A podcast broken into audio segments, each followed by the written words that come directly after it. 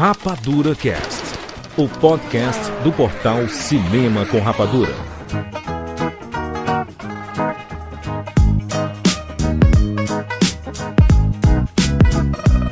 Seja bem-vindo, séries Rapadura em todo o Brasil. Está começando mais uma edição do Rapadura Cast. Eu sou Júlio de Filho e no programa de hoje nós vamos falar sobre os oito filmes indicados na categoria de melhor filme do Oscar 2021. Estamos aqui com o Tiago Siqueira, Júlio de Filho, é spoiler de The Crown que a Camila é indicada ao Oscar de melhor direção? Roger Montanari, Oito filmes simplesmente maravilhosos. Que beleza falar sobre eles. bem, Catiuxa Barcelos.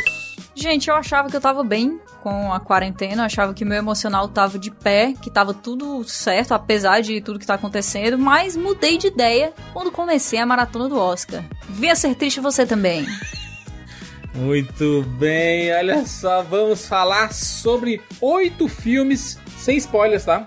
Sem spoilers, pra gente poder conversar sobre todos eles é, e você poder ouvir aqui. Se você não conhece nenhum desses filmes, você vai ficar conhecendo cada um deles. Vamos falar sobre Meu Pai, que está disponível aí em VOD, você pode achar muito fácil. Judas e o Messias dele que chegou aos cinemas, passou um pouquinho tempo em cartaz e tudo. O Mank que está na Netflix. O Minari, que não chegou em lugar nenhum, é, exceto a imprensa que teve acesso né, a ele. Nomadland, da mesma forma. O Bela Vingança, da mesma forma. O Sono Silêncio, que tem no Prime Video. E os Sete de Chicago, que tem na Netflix. Falaremos de todos os filmes nessa ordem. Vamos falar sobre o Oscar 2021 e sobre esses oito filmes agora, aqui no Rapadura Cash. Eu sou o Thiago Cinéfilo, editor do site A Odisseia de São Paulo, e bem-vindos ao mundo espetacular do cinema.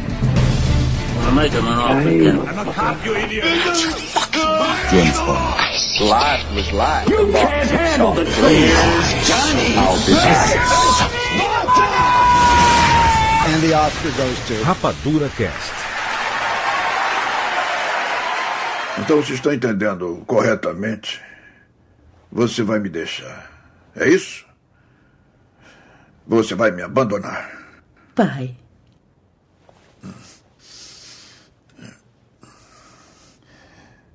O que vai ser de mim? obviamente isso é muito importante para mim, senão eu não ia para lá. Eu. Eu amo mesmo ele. E eu. Eu posso voltar para te ver sempre, nos finais de semana. É. Mas não posso te deixar aqui sozinho. Não é possível. É por isso que se.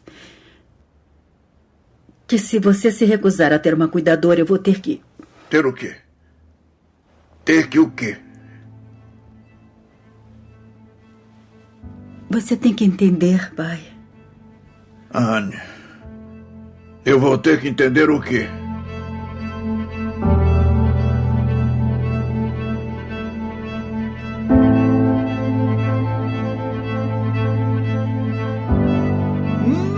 The Father.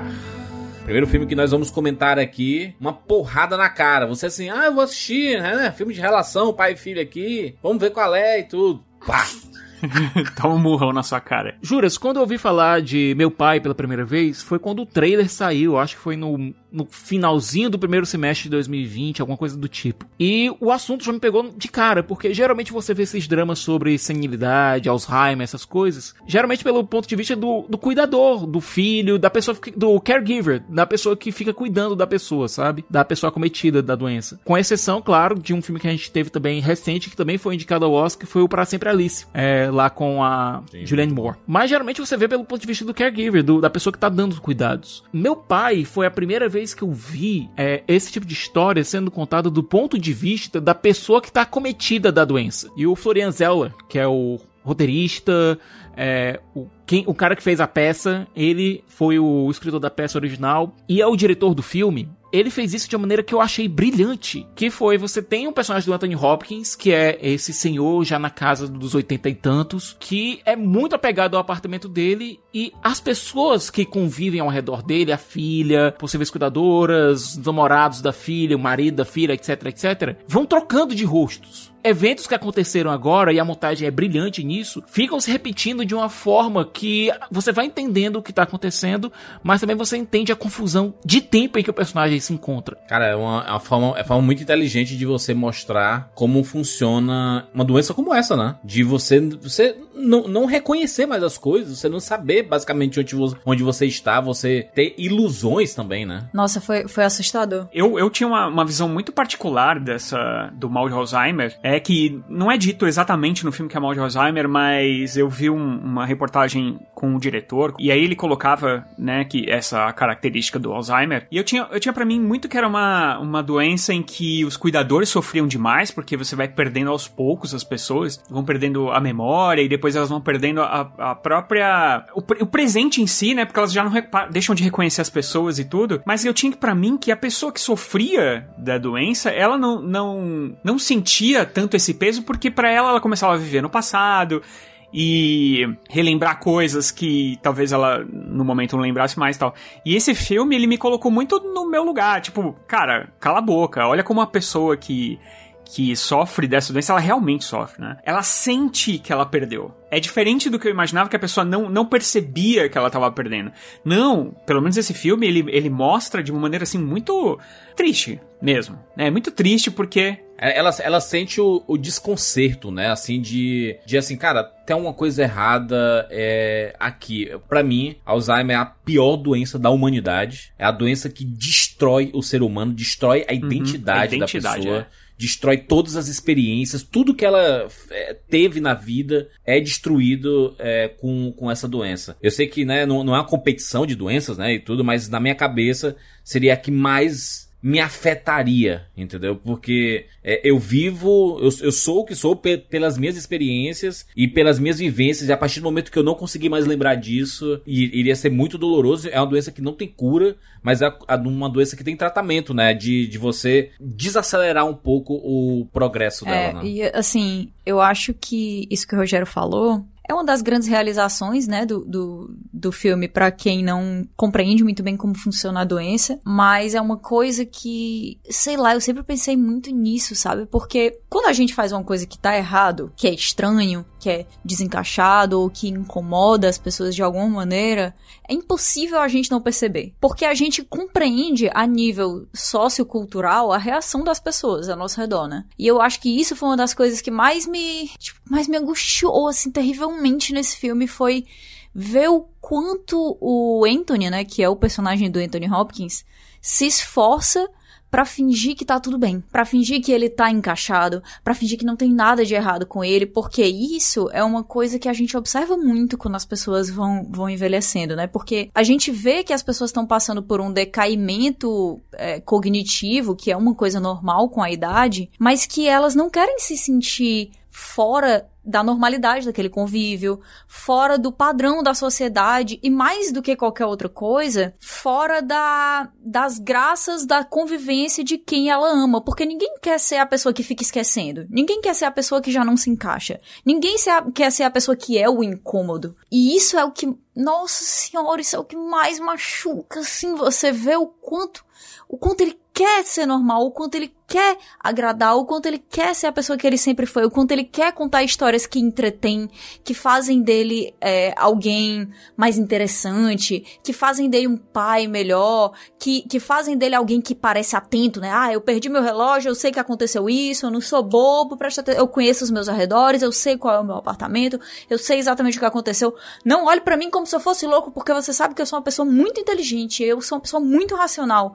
E você entende que aquela insistência em não se deixar expor é o que dificulta tudo, muitas vezes, né? Mas, ao mesmo tempo, você fica se perguntando assim, será que existe outro lado? Será que existe uma outra opção? Porque eu, sinceramente, não sei se existe. É que o filme coloca em perspectivas, né? Eu acho, acho que é um filme extremamente inteligente por mostrar de forma didática até essa confusão e pra gente é até difícil entender o filme no começo, porque as coisas passam a não fazer sentido e as e as cenas parecem ser repetidas, né? Só que uma, uma hora você tá vendo a perspectiva dele e a perspectiva real, né? De como aconteceu. E, e às vezes isso se confunde. Às, às vezes você não, nem sabe mais o que é real e o que é coisa que tá sendo, né? Que tá passando na cabeça do personagem do Anthony Hopkins. Para mim, a melhor atuação desse Oscar é a do Anthony Hopkins. É a mais sensível, sentimental. E se não ganhar, é injusto. Se não ganhar, é injusto comparativamente com os outros concorrentes. Uh, o Anthony Hopkins, ele, ele entrega de uma forma que você sai desestabilizado do filme. É um filme difícil, não é um filme. Não, não, é aquele filme que você recomenda assim.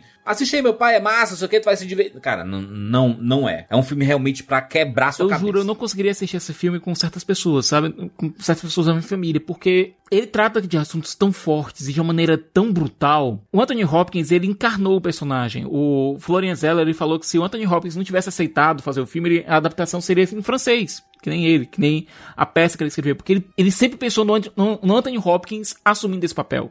Tanto é que ele colocou a a, o nome do personagem como Anthony. É, quando ele, o, o Anthony fala, tá na consulta médica e fala a data de nascimento dele, 31 de dezembro de 1937, é a data de nascimento do Anthony, do Anthony Hopkins, sabe? Então, a música que o Anthony fica escutando, aquela área, foi sugestão do próprio Hopkins. Então, o personagem ficou tão enraizado nele que o projeto que a gente conhece desmoronaria sem ele. É uma reunião de atores tão fortes porque você tem o Anthony Hopkins, você tem a Olivia Colman, que algumas vezes, por alguns momentos no filme, você vê o filme, o filme pela, pelo ponto de vista dela. E é uma coisa tão dolorosa, sabe? Você vê, você vê o amor entre os dois, sabe? E às vezes ele diz coisas tão fortes como: Eu preferia sua irmã a você. Sendo que ela tá lá do lado cuidando dele, dando tudo que pode. É, é, muito pesado, é um filme muito duro. Gente, eu vou dizer uma coisa aqui pra vocês, tá? Esse filme. Eu sei que a gente vai comentar, talvez, se der tempo aí um pouquinho mais pra frente, os nossos sentimentos assistindo os filmes do Oscar desse ano. Mas esse filme, ele me rasgou no meio de um jeito que. Não, cara, não sei explicar. Pra vocês terem noção, eu fiquei, tipo assim, eu assisti um pedaço, eu começava a chorar. Aí eu começava a ficar perturbada. Aí eu começava a sair andando pela casa e pensando, não, peraí, não, tá tudo bem, não, não é assim, não sei o quê. Eu, eu comecei a assistir uma série de High School Musical, tá? Pra aguentar. Pra, pra tentar. Aguentar, tipo, o peso emocional que tava é. sendo assistir esse filme. Então eu parava várias vezes enquanto eu tava assistindo ele para me recompor emocionalmente para depois continuar assistindo de novo. Porque ele, ele é um. Eu não, gente, eu não sei explicar. Porque ele emula tão bem essa sensação de desespero de você não compreender o, o tempo e os acontecimentos e a realidade. Gente, isso é desesperador, desesperador, claustrofóbico a nível, não sei, inexplicável, inexplicável. Eu nunca, eu, eu nunca imaginaria um filme que conseguisse colocar dentro da sua narrativa, né, que fosse feito desse jeito, para colocar a gente nesse papel dessa pessoa que tem Alzheimer, né, que sofre de, de, de alguma, de alguma demência, um, não sei, de um jeito tão incrível e Ai, não, não, não sei explicar. Eu realmente, eu não tava preparada. Eu sabia sobre o que era o filme, eu já tava adiando assistir ele há muito tempo. Eu até comentei com vocês isso, né? Que esse era o último que eu ia assistir, porque eu sabia que ia bater muito forte, assim, que eu ia ficar muito desesperada de, de, de ver isso acontecendo. A minha avó tá, tá atualmente passando por isso, né? Ela. A gente foi no, no último aniversário dela e ela tá, assim, sem entender direito quem são as pessoas, sem reconhecer os netos, principalmente, né? Porque são pessoas mais recentes na vida dela. E até os próprios filhos, às vezes, porque agora eles estão tão envelhecendo, né? Eles já estão mais, mais velhinhos. Então, ai, cara, isso é uma coisa tão triste, isso é uma coisa tão doída. Eu sabia que ia me acabar, mas eu não sabia que ia me acabar. Primeiro, nesse nível. Segundo, a nível pessoal, no sentido de eu me ver naquele lugar. De eu não só ver os outros nesse é. lugar. Esse sentimento vem muito aqui porque a gente tem umas idades muito parecidas aqui, né? E nossos pais são mais velhos e a gente já consegue reconhecer certos sinais, né? Meu pai tem Parkinson, é, muitas pessoas dizem que pra vir o Alzheimer junto com o Parkinson é muito próximo, né, ali. E meu, meu, meu pai tem uma memória absurda. É assim, é, é de... diz assim, pai, e, e quando, quando foi que fulano de tal assumiu assumiu a presidência, ele, em 1943 um é, no dia 13 de não sei o que. Cara, é bizarro, saca? Os, os fatos. E eu sei que é, seria uma doença destruidora para ele. E eu acho que o filme ele coloca essas perspectivas da gente olhar pro nosso ao, ao, ao redor, né? E ver assim, cara, se isso acontecesse com alguém da família, eu sei que muita gente pode se reconhecer nesse filme, porque é uma doença que infelizmente está presente em muitas famílias. É uma sensação destruidora você imaginar como a pessoa está se sentindo e é uma pessoa que você se importa, afinal, alguém da sua família. E a gente vê também o outro lado, né? Que é o lado da pessoa que está cuidando, e no caso é a filha, que é a Olivia Colman, é gigante, mais uma vez, né? Essa atriz, cada vez que ela atua, assim, a gente vê o filme e fala assim, meu Deus, onde é que, onde é que ela tava, né? Que ela apareceu aí nos últimos anos e, e tá arrebatando tudo. E aqui ela faz a, a filha do, do Anthony. E, cara, o quanto é doloroso para ela também, entendeu? Porque, cara, como ele não lembra de algumas situações, ela, ele tá sempre, de certa forma, confrontando ela. E desconfiando e falando coisas maldosas para ela também. Então existe uma, uma resiliência de quem cuida e, ao mesmo tempo que essa pessoa tem que compreender, cara, é uma doença que infelizmente causa esse tipo de situação, mas ele não deixa de ser alguém da sua família, né? E aí os outros que estão agregados, tipo namorados, maridos, etc, querem se livrar logo, né? Dizem, não, coloca aí num asilo e é como se fosse a coisa mais fácil do mundo você fazer esse tipo de, de, de situação, né? É, resolver esse tipo de situação. Então, é, eu, eu, acho que é um filme que ele não tem nem duas horas de duração, mas ele con consegue colocar tantos conflitos que impactam em você que termina o filme e você fica assim, meu Deus do céu, cara, que coisa preocupante. Você sai emocionalmente é... devastado. E olha, eu vou dizer uma coisa: o Florian Zeller, ele também teve um bom olho para elenco. Porque, olha, é, você olha pro Rufus Sewell ou pro Mark Gates, que são os dois papéis masculinos do filme, com exceção do próprio Anthony. Se a intenção dele era criar um desconforto, era criar um certo antagonismo, ele conseguiu, porque o Rufus Sewell e o Mark Gates são as duas pessoas que têm um. que conseguem fazer canalhas da melhor maneira possível. O Rufus é ba basicamente o, o vilão de Hollywood. É. Ele é vilão em tudo que ele faz. Tudo. Acho que não tem nenhum filme dele que é... basicamente também. É impressionante. Mas é, pra mim, eu, eu, tive uma sensação assim. Primeiramente, obviamente, eu pensei nos meus pais também. Mas eu, eu até falei para vocês quando eu, quando eu assisti. É, a sensação para mim pior é de realmente eu ser acometido com isso, sabe? E porque assim, é, como eu tinha essa sensação de que ah, a pessoa esquece, então, por exemplo, se ela passa um momento de sofrimento, daqui dois minutos ela esqueceu, show, tipo, porque ela vai seguir a vida e tal. Mas não, pelo que é, o que a gente vê no filme é que vão ficando pequenos trechos dessas confusões misturado com a vida, toda a vida da pessoa e ainda uma falta de freio moral, né? Porque uma das coisas que se vai com, com a doença é o freio moral. Então você ataca pessoas, você tem ali, ele até é, nunca não mostra, mas é muito falado que ele teve um, um que ele atacou uma garota que tava é, ameaçou de bater na garota que estava tomando conta dele. É, então quer dizer é uma pessoa que passou a vida toda sendo é, uma pessoa comum, ele era um acho que era um arquiteto, um engenheiro, acho que ele era um engenheiro. Engenheiro. Conseguiu construir uma família, conseguiu construir uma vida, um apartamento é, aconchegante. E de repente, cara, você vai perdendo tudo. Tudo, inclusive, você vai perdendo a, a decência. Né? É, a gente, infelizmente, tem muito. É, eu, eu vi isso pessoalmente. A pessoa começa a perder, inclusive, o poder no seu próprio corpo, né? Então começa a se urinar e tudo mais. E a dignidade, eu acho que principalmente o que se perde com, com a doença é a dignidade. E você vai perdendo aos poucos. E o que o filme mostra com muita veemência é que a pessoa sim se lembra de tudo isso, né? Só que da, da sua maneira. Então, é, realmente é um filme perturbador, digamos assim. Mas ele também é feito de uma maneira delicada. Eu acho que ele, assim, ele não é. é eu, eu tinha até um certo preconceito com ele quando eu vi ele indicado. Porque, assim, são filmes que têm temas tão fortes é, que vão falar sobre discriminação, que vão falar, né, sobre a, a, própria deficiência e tudo mais. E aí esse aqui eu falava assim, ah, isso aqui é meio Oscar bait e tal. E aí quando eu assisti, não, não é. Ele não é um dramalhão. Ele é feito realmente de uma maneira muito delicada, que pega a gente realmente no, no, no sentimento, né? Então eu achei um filmaço com atuações. O Anthony Hopkins realmente é que esse ano é um ano diferente. Eu acho que ele não vai ganhar, mas se fosse um Oscar aí é, de outros anos, talvez ele ele fosse imbatível para vencer o prêmio do Oscar, né, de melhor atuação. É, ele, ele definitivamente não é um não é um filme que força a simpatia e que força o choro, né? Que não. Ele é só um retrato muito cru, muito realista e genial, narrativamente genial. É, você chora porque você chora, porque é emocionante. O filme não tem essa intenção de te criar essa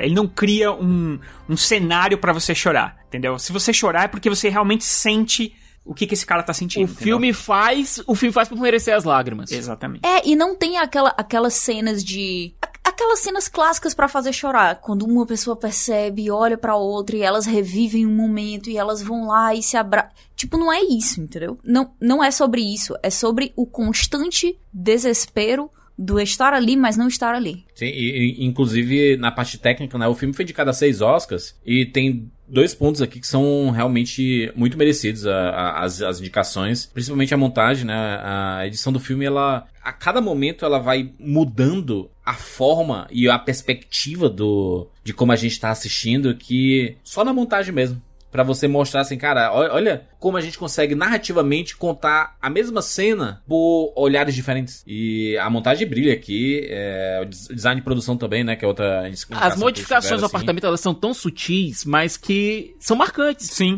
e você só vai perceber de verdade mais pro final que tá mudando tudo, né?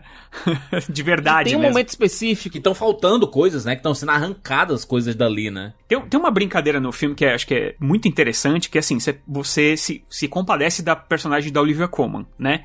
Ali no começo, ela conversando com o pai, você percebe que o pai tá reticente, mas que ele realmente não tá mais muito. É, principalmente o negócio do relógio, que é essa compulsão que a pessoa também fica quando ela tem é, o, o, Alzheimer, ou quando ela tem algum tipo de demência, ela fica com essa compulsão sempre com alguns pequenos objetos, né? Às vezes são objetos que nem existem mais. E a pessoa fica procurando eternamente tal. E ele tem muita essa compulsão com o relógio dele. E você se compadece muito da personagem da Olivia Colman. E aí, de repente, não é mais Olivia Colman.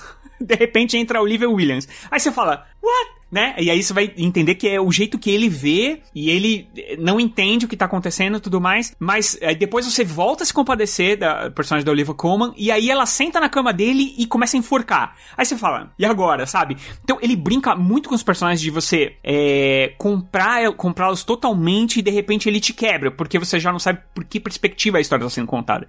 Se é por perspectiva da Anne, se é por perspectiva do Anthony, se de repente é a, a, a, Olivia, a, a, Olivia Williams, que é a outra filha dele, entre aspas. Então você fica é, é, perdido, e eu acho que isso também é muito brilhante no filme, porque lá no final, quando você começa a entender tudo que tá acontecendo, de verdade, é, as, encaixa, as peças se encaixam muito bem. Né? E aí a emoção aflora de verdade, assim. É, para mim, realmente foi um filme muito impactante. Muito impactante. E, e só para lembrar também, tá? Anthony Hopkins é indicada a melhor ator e Olivia Colman é indicada em atriz coadjuvante. We might not be in this funky ass ghetto right now. I'm not talking about the west side or the south side. I'm talking this filthy ass motherfucker right here. Shit. We almost got into it with a rat over a parking space. I bet y'all babies getting the same bullshit education. Y'all paying the same taxes to get your heads whooped in by the same motherfucking pigs. Ain't that a trip? We pay them, huh? We pay the pigs to run us off of our corners. Let me ask y'all something. If this building caught fire right now, what would y'all worry about, huh? Water and escape. If somebody would ask you, what's your culture during this fire, brother? Water. That's my culture. Well, how about your politics? War and escape. Well, guess what? America's on fire right now. And until that fire's extinguished, don't nothing else mean a goddamn thing.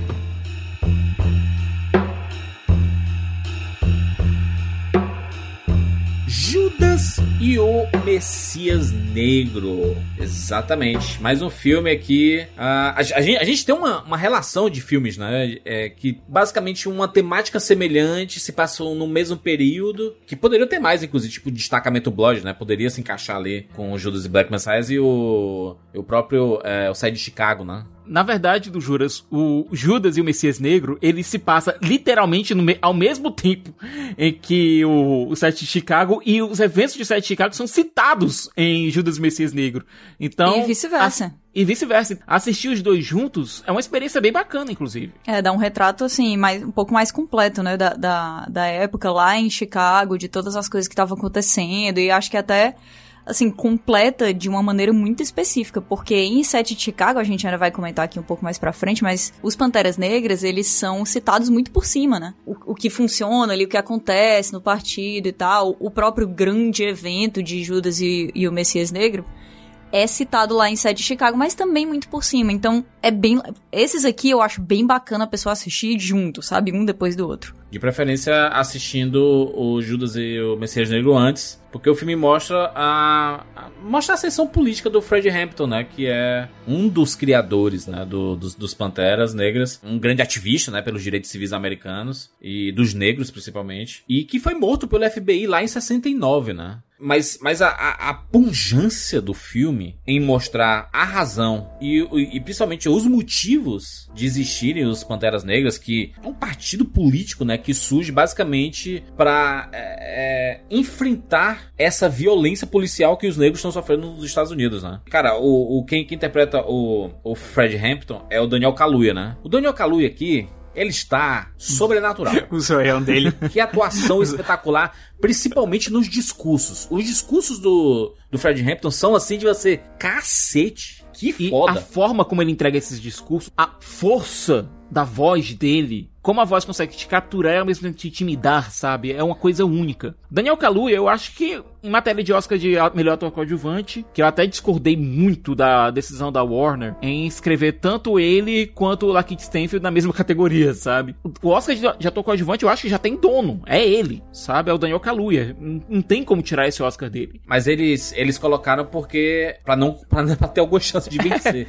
porque a categoria principal tá, realmente tá muito complicada e seria tipo assim, ah, vai, vai indicado aí na categoria principal, mas, e, né? E é do Chadwick, né? Eu acho que isso também é uma coisa muito importante. Mas, mas realmente foi, foi bem esquisito, até porque os dois foram colocados como atores coadjuvantes, ou seja, não tem protagonista no filme, né? Exatamente. É, não, não faz sentido. O protagonismo é dos dois, então bota os dois aí como coadjuvantes e o principal é você que está lá assistindo. É, se eles dois não fossem, se o Lakeith Stanfield não tivesse sido colocado também como coadjuvante, ele não teria sequer sido indicado, que ele não entraria na, na lista dos cinco do ato, de ator. Então, mas, mas eu, eu não sei até que ponto essa estratégia é boa, porque quando você coloca dois atores do mesmo filme, você divide. O que não é, é bom mas... pra nenhum dos não, dois. Mas, porque... mas, de todo modo, o Kaluuya, ele tá levando tudo, sabe? Então, Sim, então, é mas muito... o, o Kaluuya, na verdade, ele, ele subiu na, na nas premiações, a, a, ele começou a subir, ele não era o, o forte, e aí, de repente, o, ele começou a crescer demais é, nas premiações, ele realmente passou a ganhar tudo, e aí, hoje em dia, ele é o grande favorito. Mas é engraçado que ele não era o grande favorito antes. E ele foi, foi crescendo, eu acho que a, atuação dele é brilhante, cara. É que eu acho assim, eu acho ele muito maior que o próprio filme em si.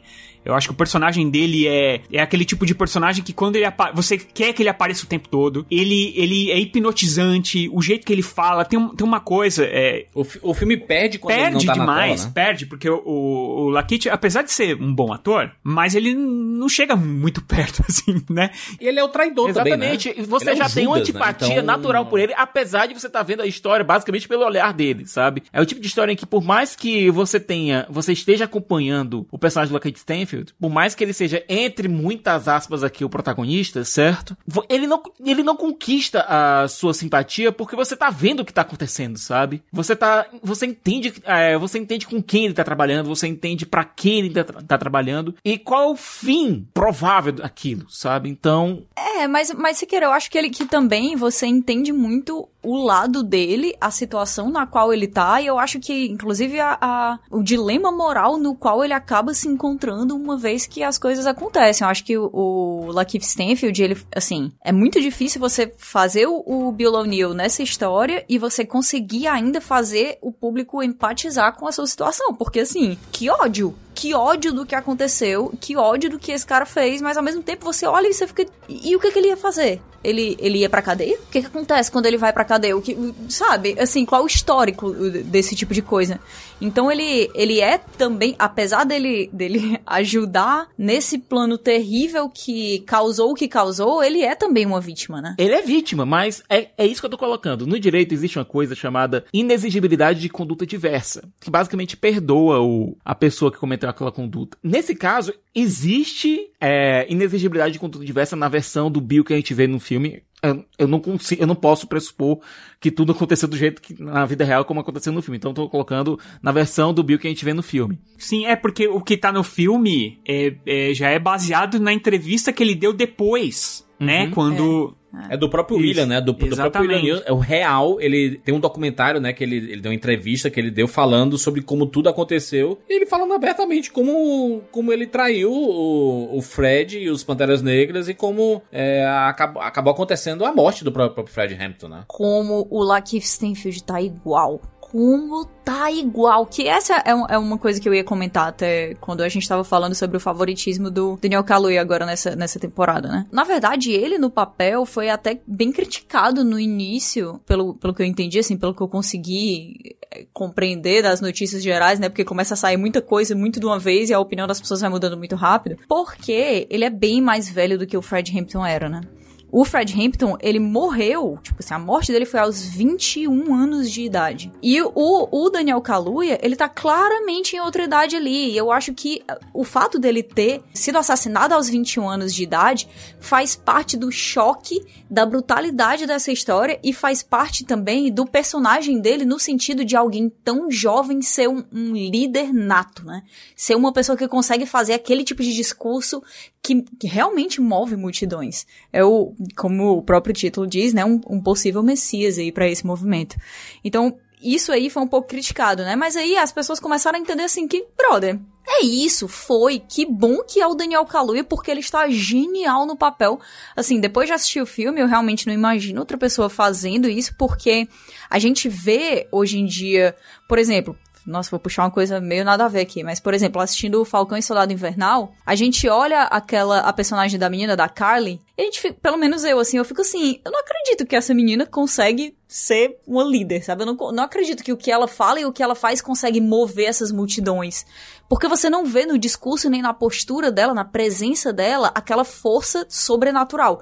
E aqui no Daniel Kaluuya, cara, a primeira vez que ele aparece, a primeira vez que ele fala, você se ajeita assim na cadeira e fica, opa, eu tô na presença de uma coisa maior aqui. Sem falar a atuação, né, deles dois, né? O Daniel Kaluuya e o Lakeith, ambos de Corra, né? Filme lá do Jordan Peele, é, que curiosamente não tá produzindo esse filme, porque normalmente quando tem algum ator de Corra, nós, é, fazendo outros filmes, É, a turminha na dele, né? A produção. turminha. Cantinho ali, né?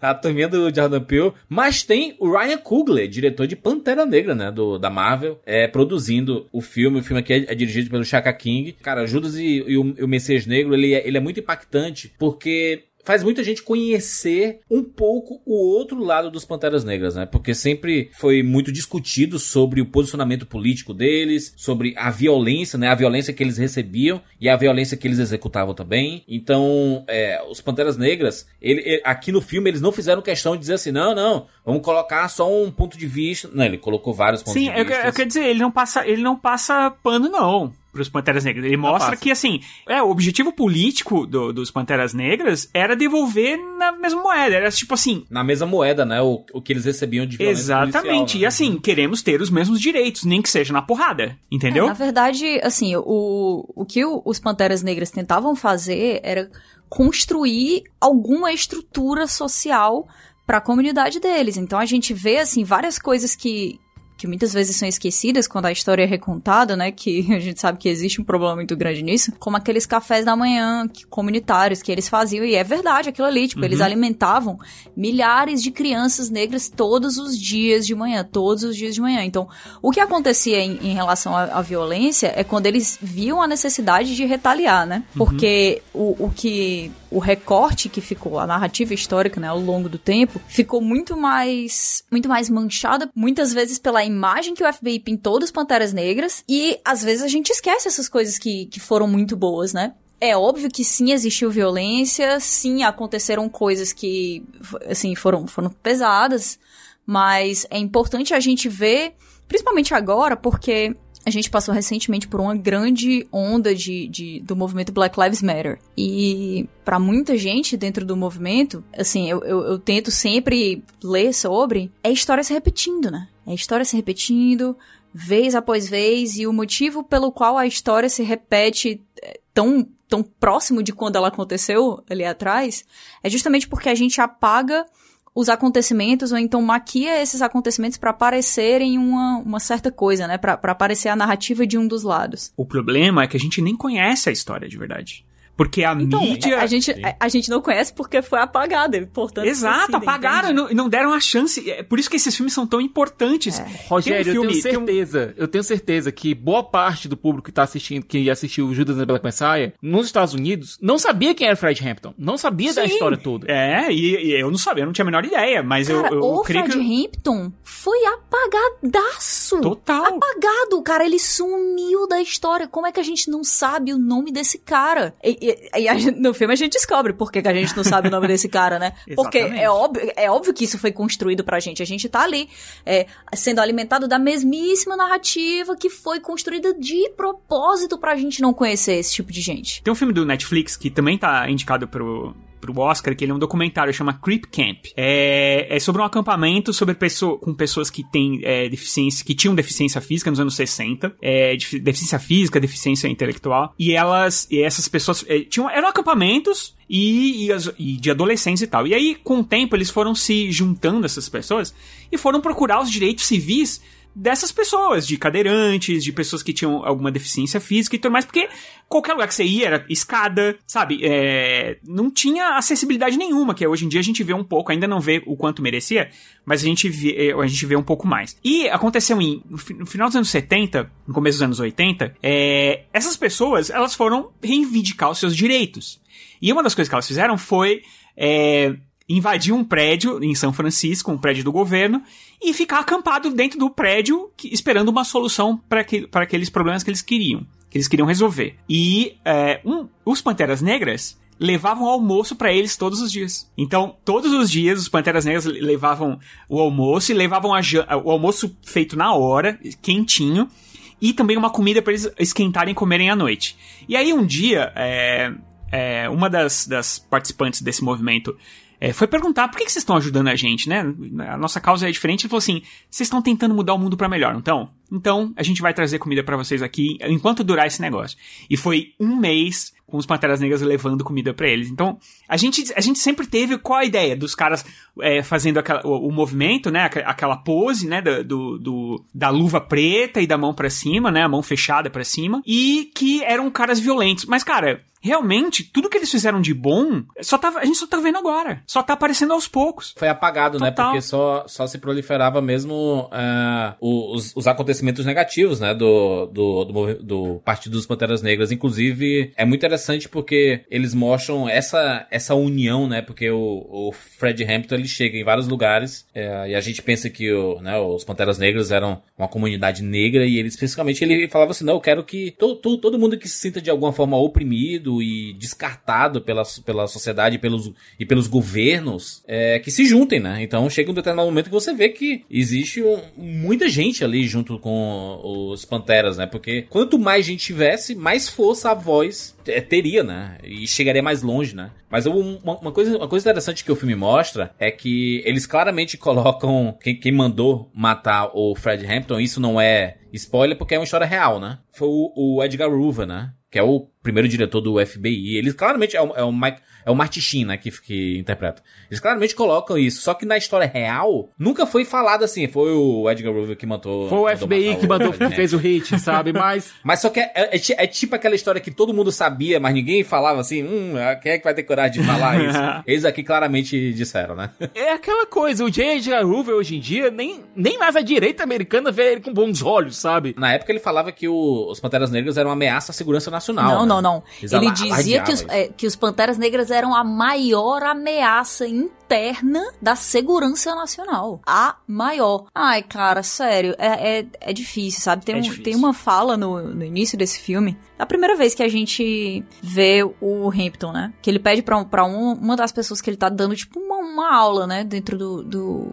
tipo, do partido lá. Aí ele fala pra alguém definir o que é política, e aí a pessoa fica meio confusa, né? E ele diz assim, ó, política é guerra sem derramamento de sangue. E guerra é política com derramamento de sangue. Perfeito. Então, o que que isso quer dizer? Quer dizer que todas as vezes que o policial mata um irmão negro sem motivo, quem puxou o gatilho foi o prefeito. Isso é, pod- É muita. é porrada isso É daí, a mais né? pura verdade. Poderoso. Caramba, passou é, 50, 60 anos e a gente tá na mesma. Não, e sabe o é que é pior? Isso, cara. E sabe o que é pior? Parece que o filme é feito para ser lançado agora. É. Porque acontece, aconteceu um negócio que- um negócio que lembra, um- que ecoa esse discurso agora. Mas o pior é que isso acontece a cada 3, 4 meses. Exatamente, é o tempo todo. E, e olha lá, pra se duvidar, todo dia acontece, né? Meses pra gente que tá consumindo isso como, como mídia, né? Porque isso é uma coisa que acontece todos os dias. Eu acho que uma coisa que as pessoas esquecem muitas vezes é que policial também não é pra matar quem é culpado. Ainda mais quem é inocente. E, e Kati, essa, essa parada educacional que tem no filme, né? Mostrando pela visão, pela, pelo próprio Fred Hampton, dando várias aulas, inclusive pra crianças, né? É, é muito massa porque a ideia dessas aulas é criar consciência política desde criança, né? Pra, as pessoas saberem onde é que eles estão, o que é que vai acontecer pra não serem pegos de surpresas, pra terem argumentos, né? Quando forem discutir sobre determinados assuntos, pra poderem se proteger de certa forma, querendo ou não. É, conhecimento traz, é, proporciona segurança às vezes, né? Porque você saber de determinadas leis, saber de determinadas situações te ajuda. No Siqueira, né? Advogado sabe muito bem disso, né? Tem alguns momentos que nem, a- nem o melhor argumento do mundo vai conseguir convencer a pessoa que tá na sua frente. Especialmente em assuntos dessa monta, sabe? É, tem, a gente tá percebendo muito isso atualmente, né? Como mesmo o maior argumento de todos, que é a, a pura verdade, não convence uma pessoa se ela tá decidida a não ouvir. Ou se, ela, já- ou se ela já foi muito, na verdade, porque esse negócio de convencimento, né? É também uma construção. Porque quando a pessoa tá o tempo inteiro sendo falada aquilo ali, sendo ensinada aquilo ali, sendo mostrada uma coisa, mesmo que essa coisa seja uma inverdade, ela é convencida de que aquilo ali é a única verdade possível. Então, é, é um esforço que tem que ser constante. E mesmo que a gente saiba que é, é impossível convencer, é importante que seja falado constantemente e que não seja, que a gente não pare, porque senão a gente vai ficar, a verdade vai ser silenciada eternamente, enquanto as mentiras e, e aquela narrativa super conveniente pro lado que não deveria ser priorizado, vai sempre tomar o maior espaço, então ela sempre vai parecer a verdade, né? É que eu acho importante, Kátia, o, esse, esse, esse tipo de, de ação que o Fred Hampton tinha, porque ele fazia assim, cara, você faz parte do movimento, você tem que saber o porquê que você tá aqui. Pra, pra você não. É tipo, porque a gente vê várias pessoas em, em vários movimentos que você pergunta, tá protestando contra o quê? Ah, nem sei, eu tô vindo só com o pessoal aqui, tô aqui junto com a galera. No- nos Panteras Negras eles faziam questão de dizer assim: olha, você tá aqui por uma razão. E você tem que entender o porquê que você tá aqui. Por isso que ele tinha toda essa, essa aula, essa contextualização histórica, né? E, e conceitual, né, também. Sobre política, sobre é, classe social, sobre tudo, né, no fim das contas. Judas e o Messias Negro foi indicado a seis categorias. O Daniel Kaluuya é indicado ali em ator coadjuvante, né? Curiosamente, né? Porque ele é o, filme. Agora, E o, o Lakeith Stanfield também está em ator eu coadjuvante. acho, eu, eu, eu tenho uma opinião sobre o filme que é o seguinte, eu acho que o tema é muito importante, eu acho que toda a parte da- que mostra a luta dos Panteras e, e como as coisas funcionavam e os discursos, eu acho todos sensacionais. Eu acho toda a parte da, da polícia, eu acho que o Jesse Plemons lá tá, tá fantástico como um policial que também não tá nem aí pra nada, sabe? Ele, você olha pra cara dele e já fica com raiva dele, né? É o Matt Damon bizarro, cara. O Matt Damon. Você olha pro, pro Matt Damon. Ele é o Matt tem- Damon bizarro. É. É, você, fica- você já diz, oh, o cara é legal e tal. Você olha pro Jeff Plemons, você quer bater na cara dele já, sabe? E, Mas Matt Damon na Terra 2. e ele Mas- parece ser uma pessoa legal, sabe? Ma- Mas é que tá, mais Parece, mas só quando ele tá na, na cerimônia. Quando ele tá atuando, ele não parece, não. Cara, ele, mas ele tem uma cara de, de filha Ele da. tem, ele tem uma- é muito. Ele tem um sorriso que dá vontade de dar um burro na cara dele. Mas, mas eu acho que toda a parte é, que humaniza, entre aspas, o Fred Hampton, aí que tem, tipo, a namorada e tal, eu acho muito. É, muito over, assim. Pra mim, não me, não me ganha, sabe? Eu acho tudo muito feito. Não, não funciona pra mim. E aí eu, eu- são a- as partes do filme que eu meio escapava, assim. Por isso que eu não acho ele incrível, perfeito, assim. Eu acho que ele é um pouco irregular. Mas é um Poxa, filme muito importante. Muito dessas partes. Nossa, eu achei assim, nossa. Gostei, Não- gostei não. muito, gostei. muito dessas partes. É Então, mas é, mas é que tá, mas é uma humanizada muito clichê. Sabe assim? Vamos humani- humanizar ele colocando aqui um par romântico? Muito Hollywood. Mas ele parece ser. é- é- Ele é o tipo de cara que parece ser clichê, sabe? É, mas e, e eu acho que é aí que tá, né? Porque a gente. Que é a mesma discussão que a gente vai ter quando a gente chegar no set de Chicago. Essa coisa que tá sendo muito discutida recentemente de que. Ah, que, que é a grande coisa desse filme, né? Movimentos políticos precisam do- de líderes. Mas se uma pessoa é líder, ela é automaticamente um alvo ali. Automaticamente. Então quem é que vai aceitar esse papel de alvo junto com esse papel de liderança? Aí muitas vezes a gente olha pra e, essas e, pessoas. Kátia, principalmente agora, né? Que recentemente, na, no período do filme, tinha acabado de morrer o Lu- Luther King e o Malcolm X. né? Exatamente, principalmente naquele momento. Então, assim, muitas vezes a gente olha esses líderes políticos, a gente olha o próprio Malcolm X, a gente olha o próprio Martin Luther King e a gente só enxerga nele o símbolo. Só enxerga neles o ícone, aqueles ícones, aquelas coisas intocáveis e o líder político. Mas a gente, assim, não é que a gente esqueça, é que a gente não tá programado pra enxergar como ser humano. É que a gente não tá programado pra imaginar o que é que custa entender e aceitar esse papel também de alvo, né? Então, pra mim foi muito importante essas partes, muito importante mesmo. Assim, vocês sabem que eu, eu, eu gosto, né, ali do romance. não é, Kati, é, é, só queria explicar assim, que não é o que em si. Não é, o problema não é humanizar o cara. Afinal, era um ser humano. Eu acho que você tem que humanizar mesmo. O problema é que, pra mim, é muito a cartilha de Hollywood. Daquele jeitinho. Aí aquelas cenas É melosinhas. tipo quando eles querem humanizar uma mulher e aí eles falam sobre o papel dela de mãe. Pois é, elas, por exemplo, só falam dele, né? Que, né? Tipo, ela não passaria naquele teste lá, entendeu? Então, é assim, não é um jeito. Eu não acho um jeito bacana de fazer. Eu acho que é um personagem tão importante, tão impactante, que eu acho que ele merecia uma humanização, uma humanização melhor, entendeu? Ele merecia mais quando você parte pra. Pra vida pessoal dele, eu acho que ele merecia. Eu, eu acho que era um cara. Me parece. Pô, pensa isso, o cara viveu. Ele, ele cumpriu perfeitamente aquele negócio do viva pouco e vive intensamente. O cara morreu com 21 anos, tendo feito absurdos É, mas ali eu acho pra, que, pra na verdade, é o que, é o que sobrou pra humanizar ele, porque todo o resto da vida dele foi tão dedicado ao movimento. Ele fez tanta coisa pra isso que eu acho que se fosse pra tentar humanizar o Hampton de uma outra maneira, a gente teria que ter um espaço no filme pra voltar à infância dele, talvez. Entende? Porque tanto fotografia é muito tanto boa. da vida dele, tanto dos dias dele, tanto das ideias dele, o tempo dele inteiro, a presença física dele era sempre dentro do partido. Era isso que, que foi aí que ele se colocou. Então eu acho que essa era, esse era o único, meio que o único recorte possível, obviamente eu não sei, né, mas eu tô chutando aqui que é um dos únicos recortes possíveis pra humanizar ele meio que fora do movimento, porque mesmo essa parte da família, do romance, de dele como essa figura paterna, né, até, meio que ainda é dentro do movimento. E só lembrando outra coisa, viu, Rogério? O filme foi feito com o apoio da família do Fred Hampton. Sim, então claro. eles queriam também mostrar que esse cara tinha uma família. E que o filho dele continuou, né? Inclusive tá até hoje. Considerando a forma que ele morreu, era necessário também mostrar a família. Era necessário mostrar a companheira dele. Isso era necessário mostrar até mesmo para aquela cena ganhar ainda mais importância. É terrível, né? Vou pensar o que aconteceu com esse cara, é um negócio assim. Que revira o estômago. irmão, que. Ah. É de uma repugnância, assim. um- E assim, não tiveram nem coragem de enfrentar o cara, né? Não tiveram coragem de enfrentar, né? É de uma. De uma. Nossa. E eles. Nossa. Covardia, ai, de uma covardia, Covardia, assim. É, porque pô, enfrenta o cara, entendeu? Enfrenta Porque o cara, eles pô. sabem tanto que ele é grande, que ele tem tanto potencial, que eles colocam assim: olha. A gente, ó, é o seguinte, não tem mais Malcolm X, não tem mais Martin Luther King, mas agora vai surgir alguém e olha, esse cara aqui vai dar trabalho pra gente, porque esse cara é carismático, ele é um líder nato, portanto, ele é nosso inimigo. E o pior, era um garoto, cara. Não à toa o nome do filme é, tem Messias né, Sim, no nome. é. E Judas, né? Que assim, putz, faz todo sentido. Quando você- você vai acontecendo as coisas, você fica assim, meu irmão. Eu pedi que o colocassem aqui para não se sentir tão confinado. As mulheres vão escandalizar a vizinhança ocupando os dois quartos. Eu ficarei na cidade em uma estância bucólica chamada, acredite se quiser, Ombros Armas. Eu farei minha edição lá. Como sabe, Fraulein Frida, além de ser enfermeira e fisioterapeuta, cursou nutrição lá na Alemanha. Ja, liebes Fraulein, Jawohl, Herr Hausmann. é proibido bebidas. O dono do rancho não permite álcool.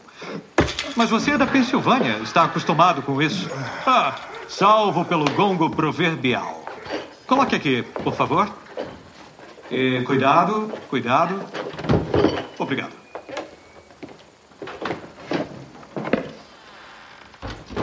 Observe. Naturalmente, você dará o seu melhor para completá-lo. Quando terminar o primeiro rascunho, que deve ser daqui a 90 dias, será um velocista de primeiro escalão. Rita, pode vir aqui? Esta é a senhora Alexander. Datilografa 100 palavras por minuto e escreve ditado como uma vidente. Rita Alexander, Herman Mankiewicz. Como vai, Sr. Mankiewicz? É uma pergunta importante.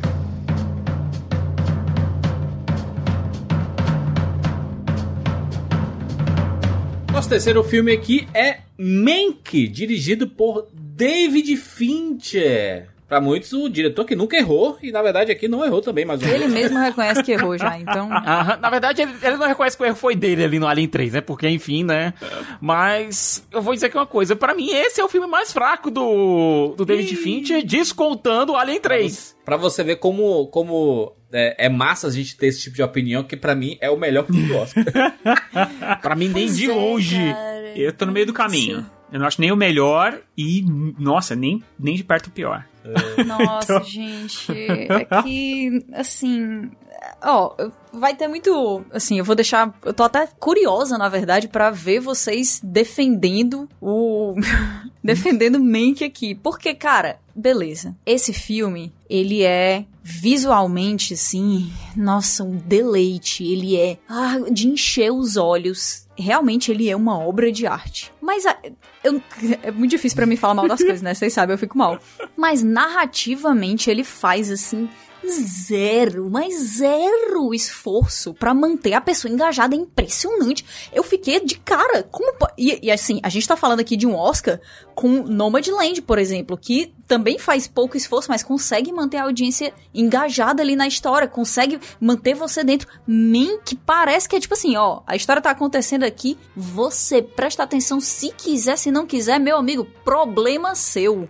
Isso é muito estranho. o, ne- o negócio é que o Mank é, é um daqueles filmes que ele precisa de um conhecimento prévio. E isso, isso é Jura, se isso, né, se isso ocorre, né? e eu não tô dizendo que isso ocorre porque o Pra mim, o filme ele é desassociado do Cidadão Kane, ele é muito centrado na figura do, do Herman J. Mankiewicz. Eu não consigo dissociar de Cidadão Kane. Toda a motivação de Cidadão Kane tá no filme. Peraí, deixa eu explicar aqui meu ponto. Eu discordo da Kátia quando ela, quando ela diz que o filme faz zero esforço, ele faz algum esforço, e esse esforço se chama escalar o Gary Oldman. Porque se tem alguma coisa que ainda te consegue manter... Siqueira, se- justíssimo. Justíssimo É. seu argumento. Parabéns. Se, al- se tem uma coisa que te mantém ainda interessado em ver como esse negócio, esse negócio vai continuar, é o Gary Oldman. Porque ele contando anedotas, ele funciona, sabe? E eu ficaria do lado do Gary Oldman enquanto ele conta anedotas de Hollywood.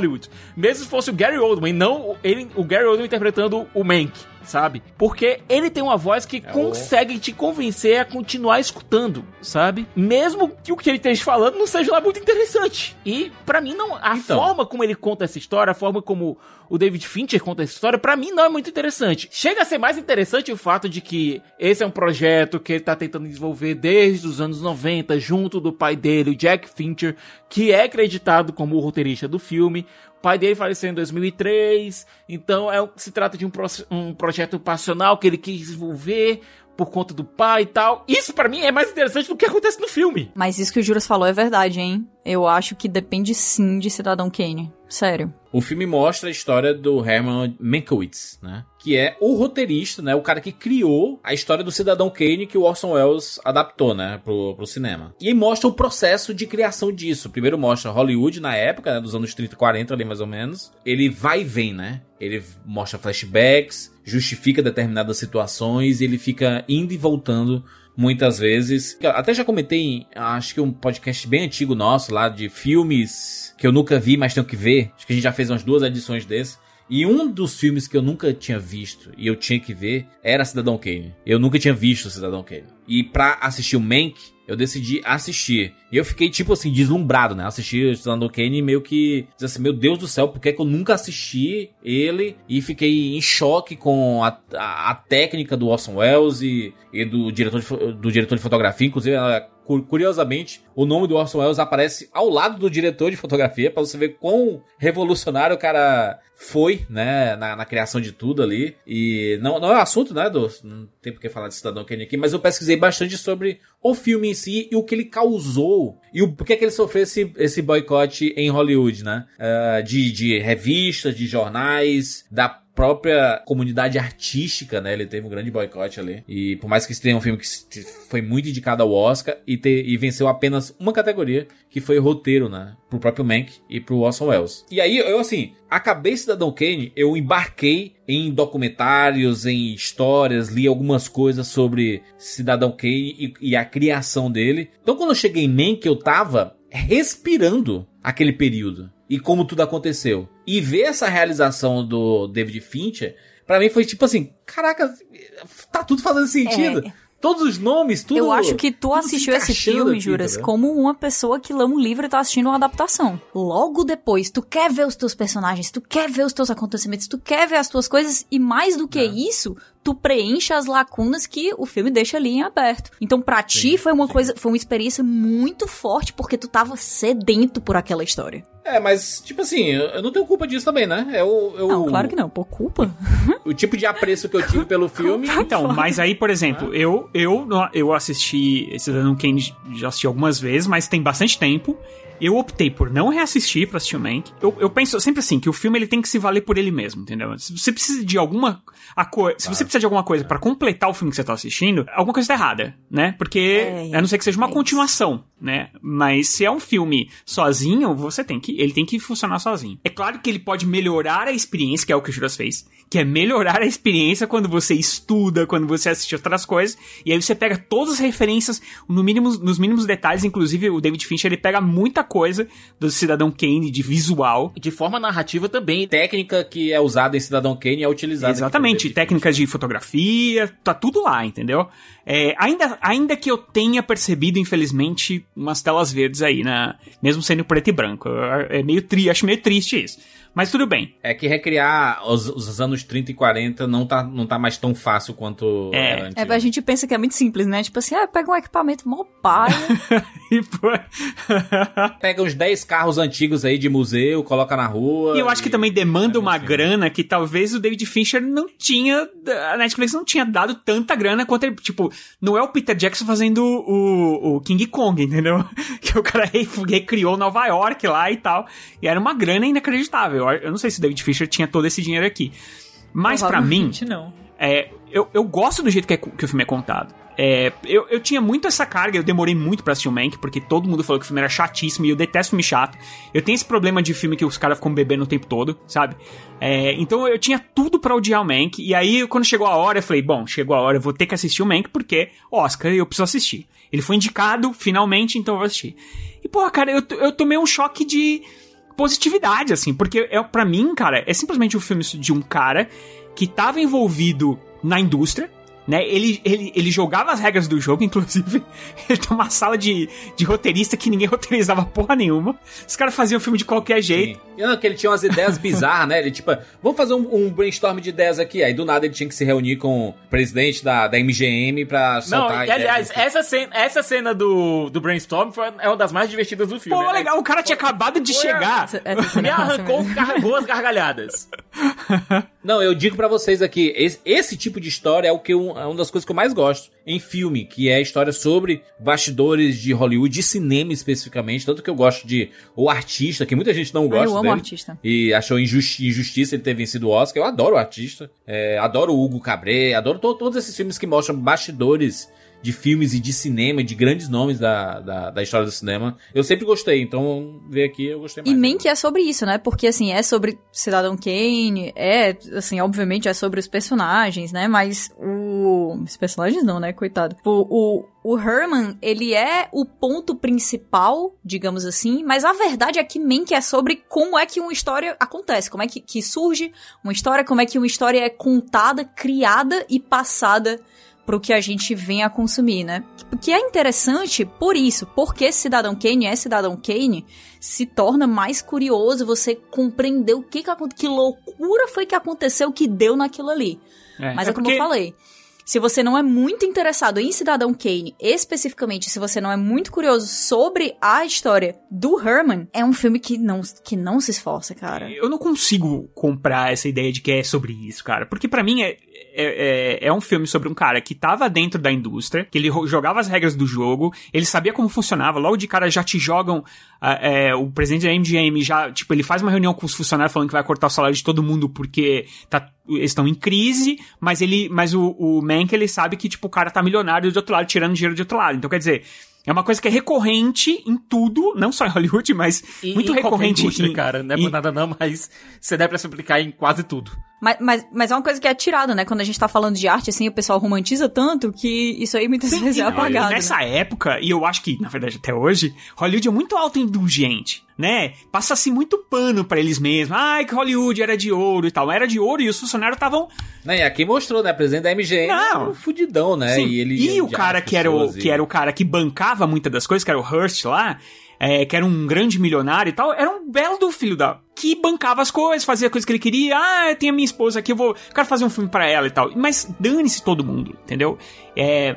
E o Mank, ele começou a sentir na pele essa porrada toda. Ele começou a, a, a perceber que as atitudes que ele tinha de estar jogando junto com essa galera fazia com que pessoas literalmente perdessem vidas por conta disso. Que pessoas passassem é, necessidades. Bom, o cara era figurante num dia, no outro dia ele tava pedindo é, é, trocado na rua, entendeu? Então, quer dizer, ele percebeu que fazer parte daquela autoindulgência de Hollywood fazia mal pra ele mesmo. E, associado a isso, era um puta de um cara alcoólatra da porra. E aí, isso tudo vai fazer com que ele crie uma obra que fale mal de Hollywood, que fale mal de, principalmente do Hearst, né? Basicamente é um filme sobre Hearst, é sobre como esse cara era um, um filho da puta, entendeu? Sim, mas, mas dizer que não tem nada a ver com o Cidadão Kane, sendo que a, a história do filme é igual a do Cidadão Kane. Por que, que você faz um filme sobre. Inclusive, ele nem queria colocar o nome dele no filme, né? É, Ele ia escrever meio escondido porque ele era amigo do Hearst. E aí, é, ele foi amigo durante muito tempo, foi associado a ele há muito tempo. E aí, de repente, foi funcionário dele durante muito tempo. Então, por que que você. Por que, que ele, que ele, ele ia fazer o filme pra pegar uma grana? Mas não era pela grana. Era uma puta de uma vingança, entendeu? E aí até o Orson Welles caiu nessa. nesse, caiu nessa arapuca que de Agora- achar que era, uma, que era só pela grana, entendeu? Ah, mas aí porque, mas é porque chega, chega ali no final e ele fica tipo, cara, meu nome tem que estar. Quer tirar meu dinheiro? Tira meu dinheiro, mas meu nome tem que estar aí. Porque o, o Orson Welles foi enganado. O Orson Welles achava que, era um, fi- que, o, que o Mank tava fudido, precisava de uma grana. Mas na verdade, o que o Mank queria era se vingar, cara. E, e era também fazer alguma coisa, né? Tem, uma, tem uma, uma parte no filme que ele fala assim. Ele tá conversando com a esposa dele, que ele tá bebaço, assim. É redundante, né? Dizer isso. É. Mas- Tá sempre bebaço. Não tem uma hora que ele não tá Ele é bebaço. alcoólatra, né? Coitada da Sara, meu Deus. Olha Sara, que mulher, vou te falar, abraço viu? pra você, viu? Tolerante, tolerante. Ah, que ele fala assim: que ano, que ano é esse? Eu já deveria ter feito alguma coisa. Então, esse desespero de, tipo assim, eu preciso construir algo, eu preciso fazer parte de algo, eu tenho alguma coisa pra dar, eu tenho alguma coisa pra fazer aqui. E no final das contas é Cidadão Kane, né? Só Cidadão Kane. Tipo, ele vai, ele vai, ele vai ter o, o nome dele retirado da uma grande coisa dele. É porque era comum lá, lá fora, né? Você é, ter esses roteiristas que eles. Diz assim, cara, você vai, vai, receber seu dinheiro, você vai criar a sua história, mas quem vai colocar como quem escreveu o filme foi Não, o. mas é que no caso dele, ele tava muito Então. pesso- ele tava muito envolvido pessoalmente no caso, porque ele era um grande roteirista, ele já era reconhecido como grande roteirista, apesar da gente saber como é que ele fazia os filmes dele, com esse- os caras dando qualquer dando qualquer história e ele escrevendo, ele era reconhecido como um grande roteirista. Mas ele tava sempre ferrado de grana, porque ele, ele era um apostador inveterado e era um puta de um alcoólatra, né?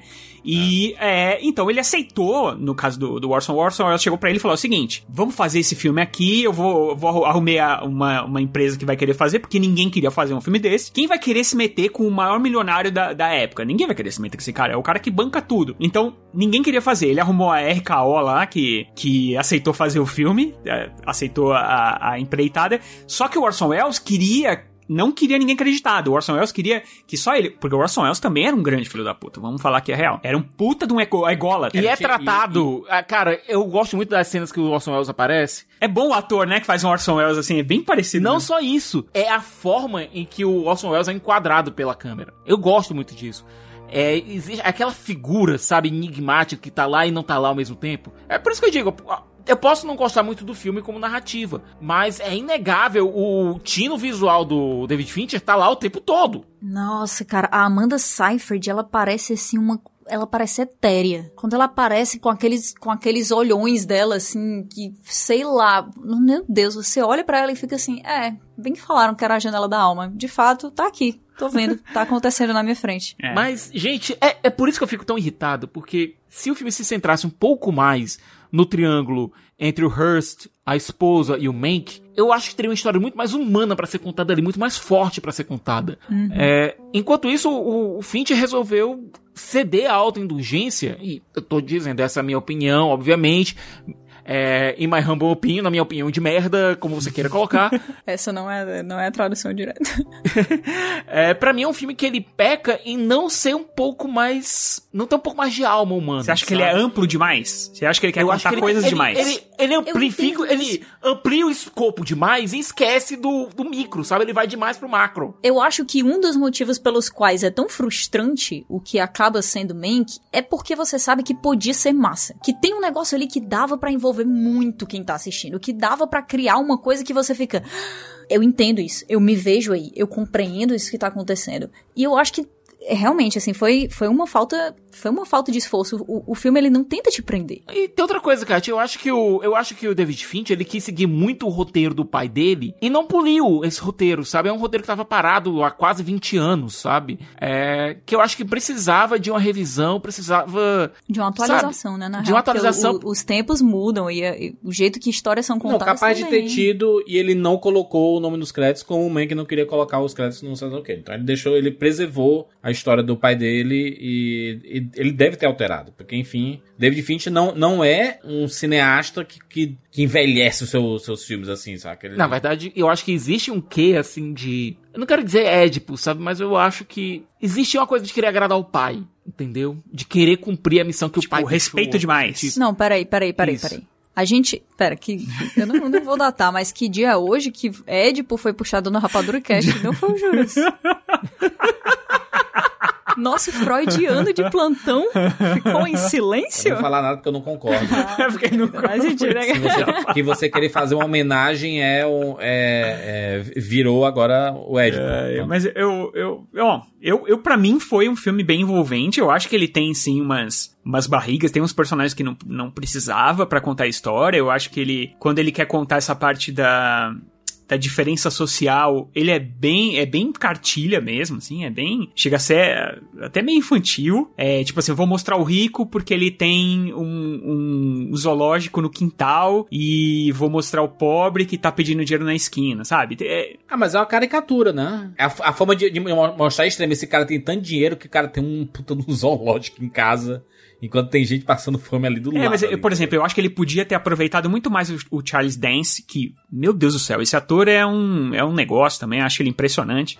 E eu acho que ele podia ter muito ter explorado melhor os, os, os diálogos dele, que você só vai ter realmente um diálogo dele mais é, chocante, em que você vai entender quem é aquele cara, mas no final mesmo, né? No último diálogo dele. É, mas o David Finch aqui fez um fe- fe- fez um rush muito parecido com os comportamentos do Cidadão É Kane. muito. E tem, tem algumas coisas assim que você olha assim, caraca. Mas é porque falam que o, maluco. falam que o Cidadão Kane lá, o, o Kane, né? Do Cidadão Kane. É o É o Hurst. é o Hearst. É o Hurst, tipo. É, É o Hearst. é tão na cara que o filme, tipo, ninguém queria lançar o filme, cara. Porque era muito na cara. É, Sim. não, mas, mas não, é, não queriam lançar o filme porque era tudo na cara. Não queriam lançar o filme porque o Hurst falou assim, ó, vai queimar aqui o negócio que se qualquer pessoa colocar em Ah, e o Rush era dono de vários jornais de, de, de Hollywood. Ele forçou a maioria desses jornais falarem mal, boicotarem o Cidadão Não podia Kane. divulgar, né? E a- o único veículo que se manteve isento da, da época inteira ali foi a Variety, que elogiou. É, eu acho que o Oscar foi muito. Totalmente É, eu acho que Tá o até Oscar foi muito corajoso, né, cara? De ter indicado eles várias vezes, o filme várias vezes. Cara, mas também, é, o Hearst, pouco depois que o filme saiu, começou a entrar em decadência, né? Então, ele começou a perder poder, também tem isso. né? Aí falaram, opa, vamos. vamos chacotar o cara em cima. É, mas uma coisa que eu acho que não mudou de lá pra cá foi que se no início do, do- da vida útil do filme, ali, depois do lançamento, ele é bem divulgado, é bem falado e as pessoas vão assistir, ele pode até ser premiado. Agora, popular, Mas eu, eu já fiquei feliz porque desse Oscar foi o único filme que eu não dormi no meio. E... Foi bom demais. juras, você tá em uma dimensão Que paralela. tristeza, Jesus. Paralela. Que tristeza. No- fascinante, fascinante, realmente. Juras anti-humano. O cara só assiste anime, joga videogame, aí dá nisso. A maioria desses filmes eu, eu assisti em partes. Primeira parte, sono, depois voltei e continuei. Meu Deus. Mas não que seja ruim isso, tá? Não, é claro Mas que é ruim, o sono cara. pega, né? É, é claro que é ruim. Diga pelo menos que foi por conta do horário, sabe? Tipo, era de noite e tal, era o horário que eu tinha, tinha que gravar o Rapadura Cast. Nada. 99 Acho que esse não é o vidas, Juras, não é o Juras, é um Screw. Ai, ai, ai. Siqueira, Siqueira, às vezes o sono vem. Mano do céu. Como assim? Ainda bem que você não foi ver no cinema os filmes, senão. Que ódio. Eu acho que é justamente porque ele não viu no cinema os filmes. É o mal de assistir o filme em casa, é isso, mano. Porque ele te relaxa tanto. Mesmo que você já assiste deitado. Ele te dá opções, né? Próxima vez eu vou, vou assistir sentado no chão, assim, sem nada encostado, pra poder ficar desconfortável e não dormir. É tipo, como, é tipo como se estivesse na escada do São Luís, né? Na época dos É anos 90, isso. né? Você fica sentado e você deixa o seu celular É em o que eu outro faço. cômodo. É o que, o que eu faço, eu literalmente, Kashi, não é brincadeira. Quando eu quero É, assistir tem um desses filmes cômodo, sim. que eu quero assistir mesmo e tal, porque a, a, a vontade de pegar o celular e dar só uma olhadinha é muito grande. Então eu deixo ele longe e eu fico sentado. Mesmo que eu não tenha essa vontade, chega a notificação, você quer dar uma olhada ali na tela pra saber o que é? Eu tiro as Tem notificações. que deixar longe, cara. Tem que deixar, deixa, deixa o celular na cozinha e vai assistir na sala, no quarto, vai pra outro canto. Pronto, a Kátia falou uma, uma coisa que ela não segue. Não, eu fiz dessa vez, viu? Eu meu filho? sigo, eu, eu sigo, eu sigo de verdade. KKK. Essa- Eu não sou nem tu, não. Eu faço isso, porque senão, cara, é treta. É, a loucura. Vocês, vocês aí são um exemplo. Nossa. Então, uma medalha. Estou, estou entregando a medalha simbólica. Ó, você pra pode falar qualquer coisa de Muito mim, obrigada, mas eu não medalha. assisto filme com o celular na mão. Isso eu não faço. Não, você, você não pode falar qualquer coisa de mim. De vez em quando eu assisto com o celular na mão. Por exemplo, a Barraca do Beijo 2, eu assisti com o Ah, é fã? Cara. Por que, que você assiste. Barca do Beijo 2? Porque eu ia fazer crítica pro canal do Rapadura. Que A tristeza. Kátia mandou mensagem dizendo que achou meu pai é, olhando o celular, olhando umas coisas assim, desviando a atenção. Não, eu parei de assistir meu pai várias vezes pra assistir episódios de uma série de High School Musical. Eu já falei aqui, mas é, aí foi técnica de sobrevivência mais do que distração de qualquer maneira, Não, sabe? o- Cada um usa os seus escapismos. O que eu cara. fiz Mas foi tu não tinha do os- que escapar, tu dormiu, homem. Juras, no meu pai eu devo admitir que depois que terminou o filme, eu fui ver lá os vídeos do Anthony Hopkins sendo Anthony Hopkins, porque eu precisava lembrar que ele tava bem Ele na tá vida bem, real, né? Ele é- Siqueira, tá bem. Siqueira acabou. Depois que eu finalmente consegui acabar de ver esse filme, depois de chorar, sem brincadeira, cara, tipo, umas seis, sete vezes separadas. Porque não foi um choro contínuo. Foi tipo assim, chorei, chorei, chorei, até dar sono, assim, aí parei, aí depois chorei, chorei, chorei de novo, sabe? É, depois que isso tudo acabou e que eu tinha assistido vários episódios dessa série de High School Musical que eu nem sabia nem que existia e pra mim não faz muito sentido, mas enfim, tava lá, é, né? Eu assisti todo, eu assisti todos os episódios de Invincible porque eu precisava limpar a minha mente. Limpar Com a muita minha violência e sangue, né? mente. Sim, claro. Foi indicado até 10 Oscars, né? Praticamente todas as categorias principais ali acabou sendo indicado. É, destaque aqui pra melhor direção, né? Do David Fincher. Pra atuação do Gary Oldman. Fo- Fotografia que pode ser o grande vencedor da categoria, porque é espetacular a escolha de fazer o filme preto e branco, né? Se assemelhando à época e Cidadão Kane. É, né? Ele ganhou o prêmio do Sindicato de Fotografia, então a chance dele. Não, e eu é, acho que ele, ele tem chance fotografia ali. Ele tem, tem é onde ele tem chance. Apesar de que. Muito eu né, prefiro outro, mas tudo bem. A gente, a gente vai já falar aqui dos outros, mas eu acho que esse ele leva. Posso passar, ó? Um, This just gets better and better. 어느 사람이 그랬어? 아니 저렇게 무거운 걸 어떻게 들었어? 그렇게 무거운 걸 혼자 들었어? 아이고. 자, 어디? 일어나봐. 옳지. 자, 오케이, 오케이. 자, 걸어봐. 아이고, 아이고, 스트롱, 스트롱 보이. 음, 스트롱 보이. 음. 왜? 이런 소리 처음 들어봤어? 데이비사, 너는 스트롱 보이야. 할머니가 본 사람 중에서 제일 스트롱 보이야.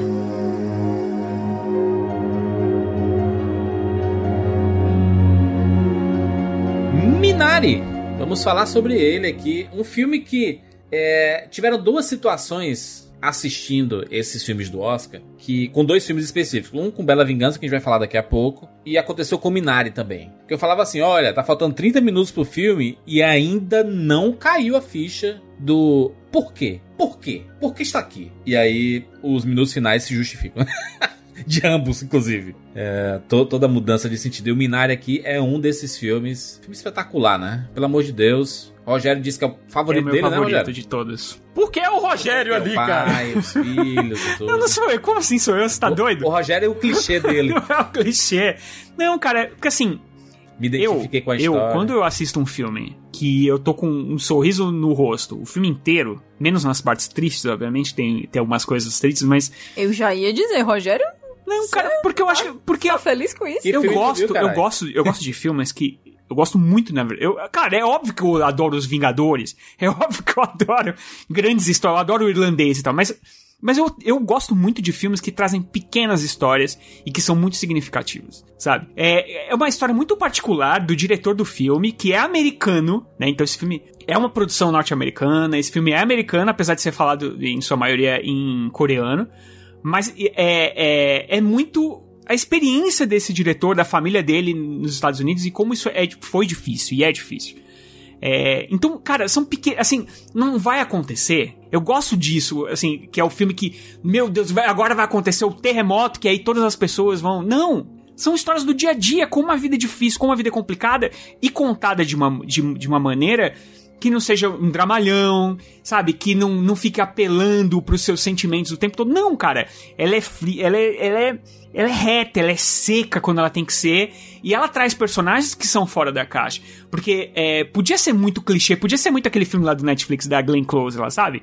Mas não é, cara. Não é. É um filme com uma família pé no chão que vai chegar numa terra. é, na verdade, eles já estão nos Estados Unidos tem algum tempo, só que eles mudaram de estado, né? Porque onde eles estavam lá não estava sendo bacana pra eles, eles estavam. é, Eles sempre ficam em comunidades, né? é, do, do, do povo coreano.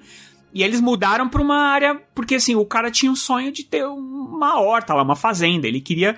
Ele, ele, quer, ele quer vencer. Ele é muito bom no que ele faz, que é olhar. é olhar o cu do, dos pintinhos pra ver se é macho ou se é fêmea. Ele é, ele é muito bom em fazer isso, mas não é o que ele quer, tá ligado? Ele não, ele não é o imigrante que quer só chegar lá, fazer o dinheiro e viver. Não, cara, ele quer realizar o sonho dele. Então, eu acho. E aí, quando vem a avó, eu acho negócio de outro mundo, porque aquilo é muito filme coreano, sabe? A Kat, que acho que assiste uns filmes coreanos também, aquilo ali é muito, muito uma personagem coreana mesmo, sabe? A, a avó que você espera. Eu, aí eu posso falar assim, que aí sim é uma coisa da minha vida. É, eu tinha uma avó que não era a vovó é, padrão, sabe? A vovó padrão que faz biscoitinho. Era avó com cara de vó, como, como o David fala. É, ela era, ela era uma avó. Você não parece uma avó. Então, é, é, essa minha avó, ela era uma avó descolada desse tipo de coisa, assim. Ela não tinha, ela não tinha muito carinho com a gente, mas também não tratava mal. Eu acho que ela não sabia ser avó, sabe? Pelo menos da, da, da, da gente aqui, assim. Porque ele, ela tinha lá uns netinhos que ela, que ela era mais ou menos, que eram mais próximos dela, que ela era mais assim, mas com a gente, ela era essa avó mais, mais de longe, mais que ela, ela tinha o seu carinho da sua forma, entendeu? E aí, é, talvez nisso eu tenha me visto mais é, eu adoro essas pequenas histórias, cara. E, e quando elas são contadas desse jeito delicado, que você vai tirar, você vai colocar os seus sentimentos com aquela história, sabe? Eu gosto demais. Então, É, eu, eu acho que Minari é tão pouco clichê que ele, ele meio que já, já cava o, o próprio espaço de especial nisso aí, né? Talvez justamente por esses personagens que são tão gente, gente, gente mesmo. Obviamente, é como o Rogério falou, né? Essa história. Porque o, o Lee Isaac Chung, ele é roteirista e diretor, né? E essa história é baseada na história da vida dele e tal. Então é é mais fácil você fazer personagens que parecem reais. Mas a relação dessa avó com esse neto, ela é tão orgânica e ela é tão cheia de defeitos e cheia de problemas e ao mesmo tempo cheia de soluções, mas tão ela é tão cheia de sentimento, tão cheia de amor, do amor não clichê, que não tem como você não se envolver naquilo ali.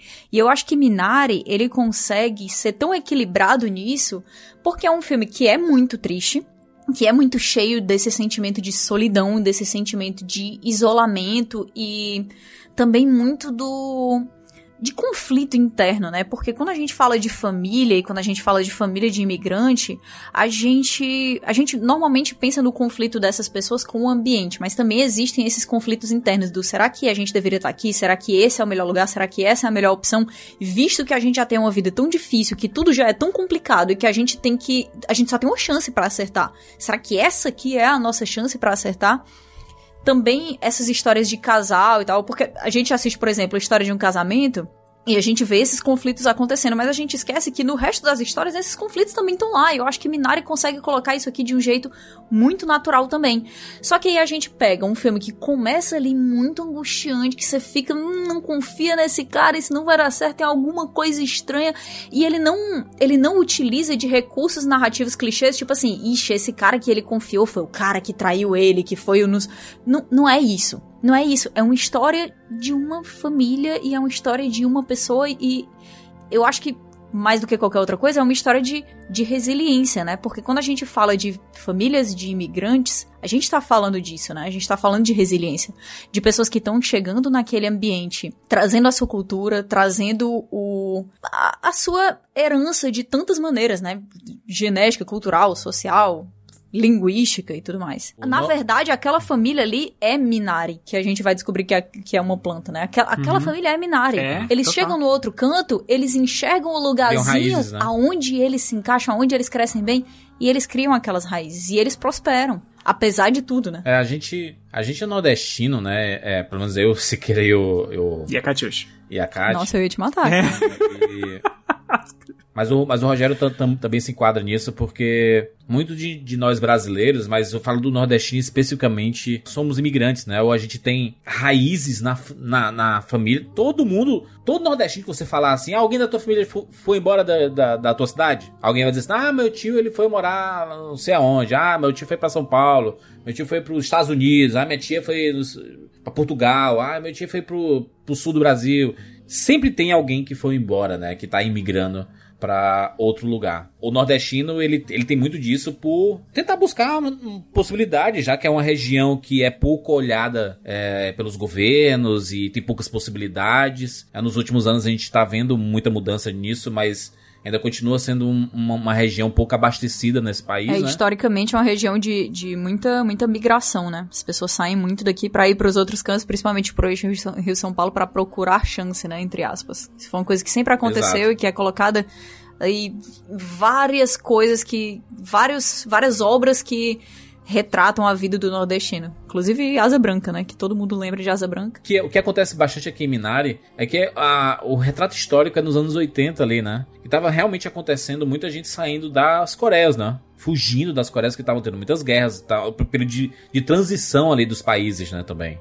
Justamente na Coreia do Sul e na Coreia do Norte ali. Essa família, o jeito que é, que é mostrado é um jeito muito. É como o Rogério falou, parece uma pequena história sendo contada, mas é muito reconhecível, né? É muito fácil a gente se identificar. Tipo assim, se coloca no papel desses personagens aqui. Se você fosse pra outro lugar que não é seu, o, o imigrante tem esse sentimento de, cara, eu posso morar aqui 20 anos, mas aquela sensação, né? Eu tenho alguns amigos que, que são imigrantes, é, e falam bastante isso, tipo o Ricardo Rente. O Rica- Ricardo Rente tá morando no Canadá tem uns 4, 5 anos. E ele fala assim, cara, eu, eu, eu sei que é meu lar, mas ao mesmo tempo ainda tem aquela sensação de que. Será o que é que eu tô fazendo aqui? Saca? Não sou daqui, né? Isso, isso é, é difícil, saca? É, o imigrante ele sempre tá tentando buscar construir raízes, né? E talvez gerações seguintes, as pessoas que já nascem pós-imigração, tipo o próprio Liz e Isaac Chung, que é o diretor do filme, o roteirista, é a família dele que saiu, né? Ele nasceu nos Estados Unidos já. Então ele já pode considerar que os Estados Unidos é a casa dele. Porque ele nasceu ali, né? Ele é, como, ele é como se fosse um menininho, né, na verdade. O, o,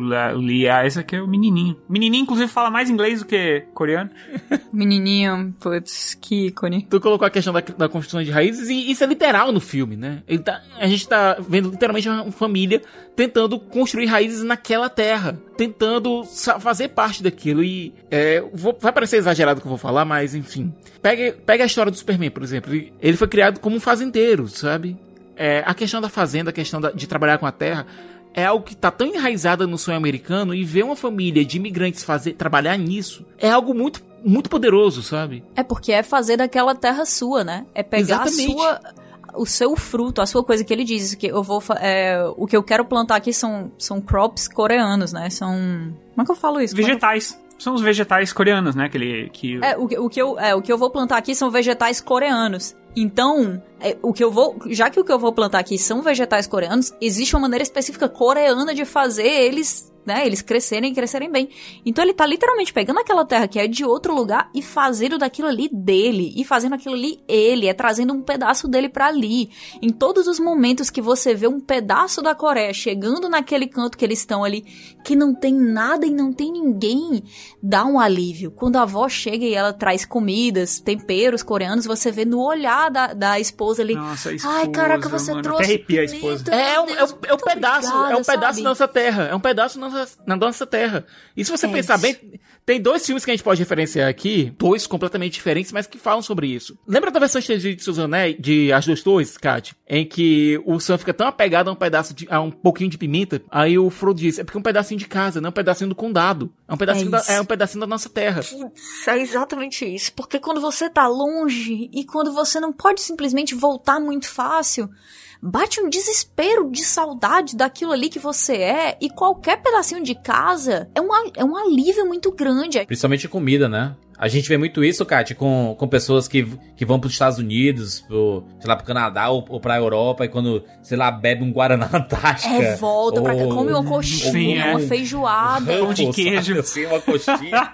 pastel, né? Pronto, mas é feijão, isso. É né? porque, gente, a nossa a- a- histórias de famílias são construídas ao redor de mesas, de refeições. Aquilo ali é é uma hora de comunhão.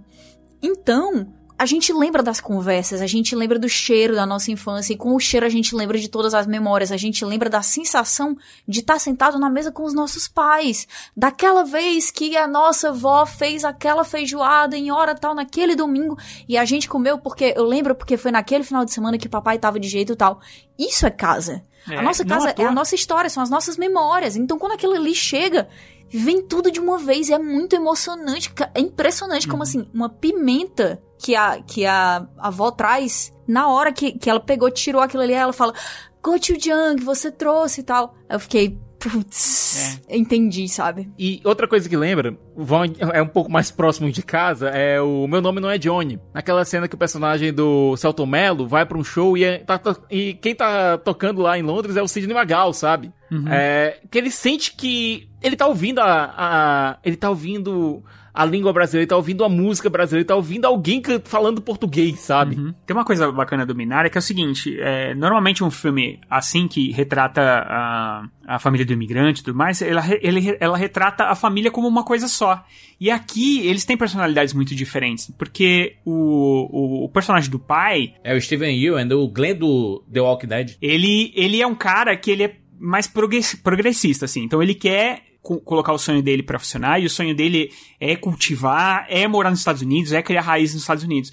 Em compensação, a esposa dele, ela tem muita saudade de casa. Ela já não é tão convicta. Pra ela, ela pode seguir fazendo o trabalho dela, ela quer melhorar naquele trabalho que ela faz, né? Tanto que ela fica treinando em casa, inclusive, pra poder melhorar, pra conseguir ganhar um pouquinho mais de dinheiro, mas ela sente muita saudade de casa. E é por isso que ela quer a mãe dela. Porque a mãe dela vai trazer um pouco de casa pra ela, né? E você tem um menino que ele é totalmente USA, né? Porque ele já foi criado na cultura USA, né? Ele foi criado na cultura norte-americana. Então ele, ele, ele não entende é, todos esses preceitos da, da cultura coreana, é, esse jeito esquisito, entre aspas, que a avó dele é, faz as coisas, né? Tipo, a avó dele é, é, se agacha pra, e fica comendo, assistindo televisão. E ela assiste, tipo, luta livre, né? É uma vozinha muito fora da caixa. E eu gosto muito de como eles retratam essas personalidades diferentes dessas pessoas, né? É uma dupla muito boa, né? O, neto e a avó. Que dupla. Inclusive esse menino, né? Esse. O, o meninozinho, o Alan King, ele ganhou o Critic Choice, né? E ele chorando quando ele foi, né, ele foi anunciado que recebeu. Preciosidade. Ele querendo agradecer as pessoas e morrendo de chorar. Eu queria agradecer a 24. eu queria Ele ganhou. agradecer a Plan B. Eu acho que ele ganhou o prêmio de melhor ator infantil, não é um negócio assim? É, acho que foi um negócio assim. Inclusive o Brad Pitt é produtor do filme, É, né? e, e- e uma coisa que eu também gosto muito é que você não tem uma figura central de um, de um, é, é, de um personagem que, que poda eles, tipo o dono do banco. Não, você não tem. Você só tem é, é, a água que é muito cara. Você tem é, algumas coisas que vão acontecendo, mas você não tem ali um, um antagonista. O antagonista um é, a antagonista maior do vida. que a vida. É a vida, É a cara. vida o antagonista. É, cara, é, é por isso que, é por isso que esse, esse tipo de história me ganha demais, sabe? Porque a vida, nor- normalmente, você não mora do lado de um serial killer, entendeu? O antagonista da sua vida é a sua própria vida, cara. São as pequenas escolhas que você faz, são as pequenas escolhas que você deixou de fazer, são as pequenas escolhas que as outras pessoas fazem por você. E assim a gente vai seguindo, entendeu? E eu acho que Minari é isso. Então é por isso que me ganhou absurdamente o filme, assim, desde o começo até o último minuto. E eu chorei pra caramba. E outra, outra história difícil da gente assistir nesse momento, né, que a gente tá, porque é outra história que também fala da inexorabilidade do tempo uhum. e de uhum. como a velhice é uma coisa dolorosa, né? De como as coisas podem mudar de uma hora para outra. Ai, a parada da reconstrução do imigrante também, né? É muito curioso como o imigrante ele tem que ter uma força maior, principalmente no começo, para superar determinadas situações que, que vão acontecer. Você repara que a união Porque, é o que assim, ajuda. Quando, quando, quando você tá num lugar onde você não tem raiz, fica muito mais difícil, uhum. né? Em que a gente tem familiares e tudo, você sempre tem um suporte, né? E assim, ah, eu ah, eu tô mal aqui, mas sei lá, vou, vou falar com minha família aqui, eles vão me ajudar e tudo. E quando você não tem ninguém, você tem que se virar, só tem vocês mesmos ali. E também tem a coisa da juventude, é... né, Juras? Porque quando a, a figura não. da avó chega, a gente percebe os pais como duas pessoas jovens também, que estão tentando entender como é que a vida acontece e que estão com medo de perder a sua chance de fazer as coisas darem certo. Eu acho que na verdade é essa é a grande coisa da mãe da família, que é assim, eu tô aqui agora, os meus filhos estão desse tamanho, eu acabei de chegar, eu ainda não tô velha, então eu tenho pouco tempo para ter a minha chance para fazer uma outra coisa. Se isso aqui não der certo, eu tenho pouco tempo para tentar uma nova coisa, né? E quando, quando a avó chega, ela é tão de boa com tudo. Ah, tal coisa deu errado. Tem problema não. Ah, o menino me fez beber mijo. Tá de boa. o menino deu mijo Tem pra ela. Nenhum, e ela ficou pô. irada que tá o cara aqui. deu bronca, mano. É, tipo assim, vai bater na criança só porque ele me fez beber mijo. Que bobagem, sabe? Não, não, e ela, e ela, não, ela, ela tem umas coisas que são muito doidas. Tipo assim, ela tá, eles estão na igreja e estão passando lá a cestinha com dinheiro. Ela, ela cata o dinheiro, ela é muito fora da caixa, bicho. Esse personagem é perfeito. Não, e, e, cara, olha que, olha que família fantástica. O cara fala, vai lá fora e, e traz uma. Isso tem aconteceu em muitas famílias, tá? Vai lá fora e traz um, um galho. Que o moleque ia apanhar com o galho. Aí o moleque demora um tempão, quando ele volta, ele volta com uma varetinha. ele volta com um pedaço de mato, pô. tipo, quebrou o pai, assim. Cara, Putz, é isso. Minari, para mim, é, é, isso é muito clichê, tá? E tudo que o Minari não é. Mas eu tenho que falar, para mim, Minari é mais do que um filme, cara sabe? É uma experiência mesmo de você assistir e de você se ver naqueles personagens de alguma forma, por mais diferente que você seja daquilo, por mais que você não seja um imigrante. É, eu não sei, eu, a minha família foi imigrante, mas eu não, eu não sei o que é ser isso, entendeu? Eu não sei. É, e outra, acho que imigrante de italianos é muito menos. É, problemático aqui no Brasil do que foi, por exemplo, de coreanos nos Estados Unidos, de todo o preconceito ah, que eles sofriam. Ah, Rogério, pega por exemplo, pega por exemplo Americanos adoram histórias de imigrantes, certo? Até mesmo de imigrantes italianos, a gente já viu 500 mil no cinema americano. Uhum. Nossa, e novela brasileira. Pois é, é pega por exemplo, é, pega por exemplo Brooklyn, cara, que é uma história que basicamente não tem dificuldade, sabe? Sim, é uma é história outra... bacana, divertida de acompanhar e tal, mas a personagem não enfrenta uma grande dificuldade no filme. Uhum. É outra, é outra história. Esse filme que conversa bastante, Rogério, com aquele projeto Flórida. Né? Sim. Né? Quão cru às vezes é determinadas coisas, né? Sim, de certa forma, sim. É muito fácil de você se identificar com as histórias, as pequenas histórias, né? O filme foi de cada seis Oscars, né? Dentre eles, melhor filme que, né? Por isso que tá aqui. hey, how you Thank you very much. Yeah, sure. This is black, so. Oh, that's good. Hello, coffee?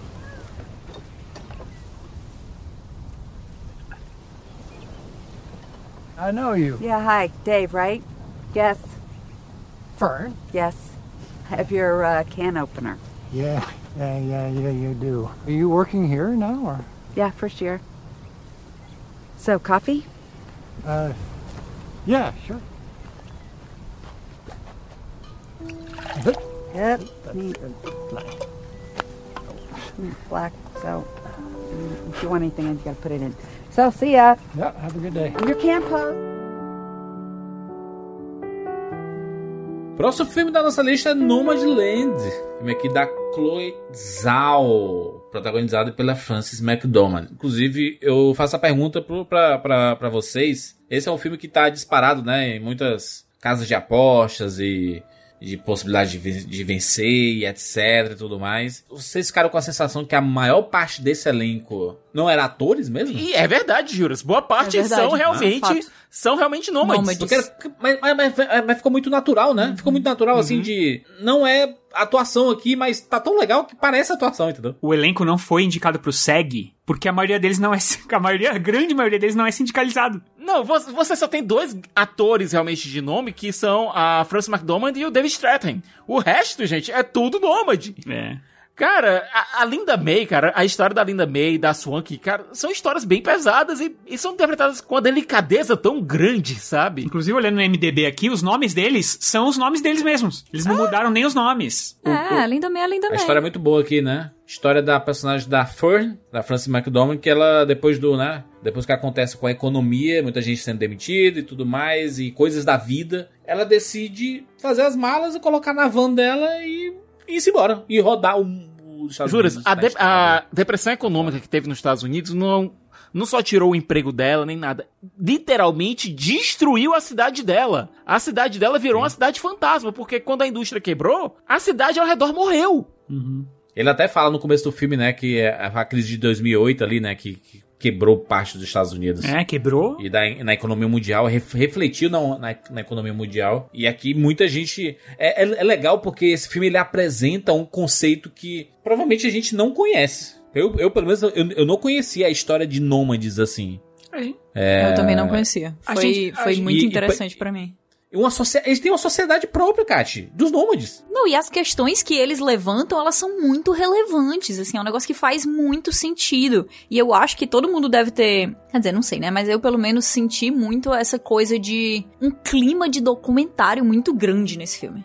Talvez justamente porque os atores, a maioria dos atores não são atores, ou porque tem vários espaços do filme que tem pouco diálogo, ou talvez porque tá mostrando uma realidade que realmente era desconhecida pra mim, né? Essas, eh, essas coisas, esses recortes mais curiosos que existem na vida real e que, que são que você é completamente assim, é, fora da. aquilo é totalmente fora da sua compreensão. Tem uma vibe de documentário que você fica, opa, caraca, isso existia no mundo e eu não compreendia, eu não, nunca ouvi falar desse grupo de pessoas, que negócio interessante. Só que é poético. E é é uma história. Ai, cara, é porque foi tanta história de luto nesse Oscar que essa história de luto ela chegou assim. Não sei, chegou muito forte pra mim. Esse filme chegou muito forte pra mim. A mensagem que o filme passa, né? Tem uma, É tem uma força na Fern. É, a gente vê algumas conversas dela com a irmã que mostram um pouco da personalidade dela, mas a gente aprende tanto sobre ela na vida da estrada, sabe? Tinha gente, tinha alguns desses atores que esqueceram. Ou mesmo não sabiam até aquele momento que a Frances McDormand era uma atriz. E achavam que aquilo era um documentário e na hora que ela tá falando do marido dela, achava que ela tava realmente falando do marido. e depois ela teve que explicar que não, meu, meu marido é o Joe Cole, ele tá bem, sabe? Tá tudo ok, gente. Pra tu ver que a Frances McDormand Não, a não, Frances- deixa de ser uma força da natureza aonde ela vai, né? Olha, olha, eu, eu E diria. ela ficou realmente, ela ficou naquela comunidade, ela, ela ficou vivendo naquela comunidade por muito tempo pra realmente pegar todo, toda, toda a força que a Fern tinha que ter. Foi um processo de filmagem muito estranho. É, eu acho que a Frances McDormand é, hoje em dia, minha atriz favorita, assim. Porque é impressionante o que ela consegue fazer. É, a única coisa que, que tem contra ela nesse Oscar, por exemplo, dela não ganhar de melhor atriz, é que ela ganhou faz pouco tempo. E aí tem essa história, às vezes, dos voltantes. Ah, não, ela já ganhou faz eh, dois anos, não vamos dar de novo, né? Porque não, não pega bem, de ficar repetindo e tudo mais. Bobagem. Mas assim, é incrível como ela, ela, ela faz personagens tão diferentes. E quando você vê a entrevista dela, você vê que ela é diferente desses personagens, é uma, uma pessoa totalmente diferente, mas ela consegue entrar. é- é- tem um momento no filme que, que você já não consegue mais dissociar, cara, a, a personagem da atriz. E, e- e ela, ela vive esse luto em que, assim, não é só por causa da grana que ela tá estrada, ela tá na estrada porque ela ela ainda não conseguiu superar essa perda toda que ela teve na vida, sabe? E ela, tipo, só tá vivendo. A gente tem muito em Hollywood, é, em filmes, acho que na TV e tudo mais, é, essa separação de, de pessoas que viajam porque gostam, então elas têm, assim, aqueles grandes trailers, né? Aquelas, aqueles ônibus, aquelas coisas enormes, assim, todas high-techs, motorhomes, É o, exatamente. é o Wanderlust, né? Isso. Que o Aí pessoal é- coloca na bio do Instagram. E é, esse aí é o cara que ele gosta de viajar, conhecer os Estados Unidos e tal. E você tem muito também em Hollywood é, aquelas pessoas que não têm onde morar e elas moram no trailer, mas assim, é um estacionamento de trailers, o trailer tá lá, não tem nem carro às vezes associado no trailer, ele tá lá e é como se ela morasse lá, como se fosse um pequeno condomínio. E aqui você tem uma associação disso, é uma pessoa que já não tem mais onde morar, ela não tem casa, ela não tem nada, mas ela ela aproveita esse momento para ao invés de ficar parada num canto ali e vivendo só daquilo, ela vai procurar oportunidades. Primeiro, ela tem que procurar oportunidades de emprego em outros lugares, né? Então ela tá sempre procurando. E de qualquer forma, ela também tá viajando e também tá ali seguindo aquele. É, é como se fosse uma trilha, né? Um, um caminho que eles vão seguir. Ela não vai muito. Não é que ela atravessa o país. Eles vão fazendo meio que um caminho para estarem sempre se encontrando sempre se vendo de alguma forma e naquela com pequena comunidade que eles criaram. É comunidade de nômades. E dando dicas, olha, naquele canto, é, naquela cidade agora vai ter uma. Vai, vai abrir emprego, vai ter um, alguns empregos temporários.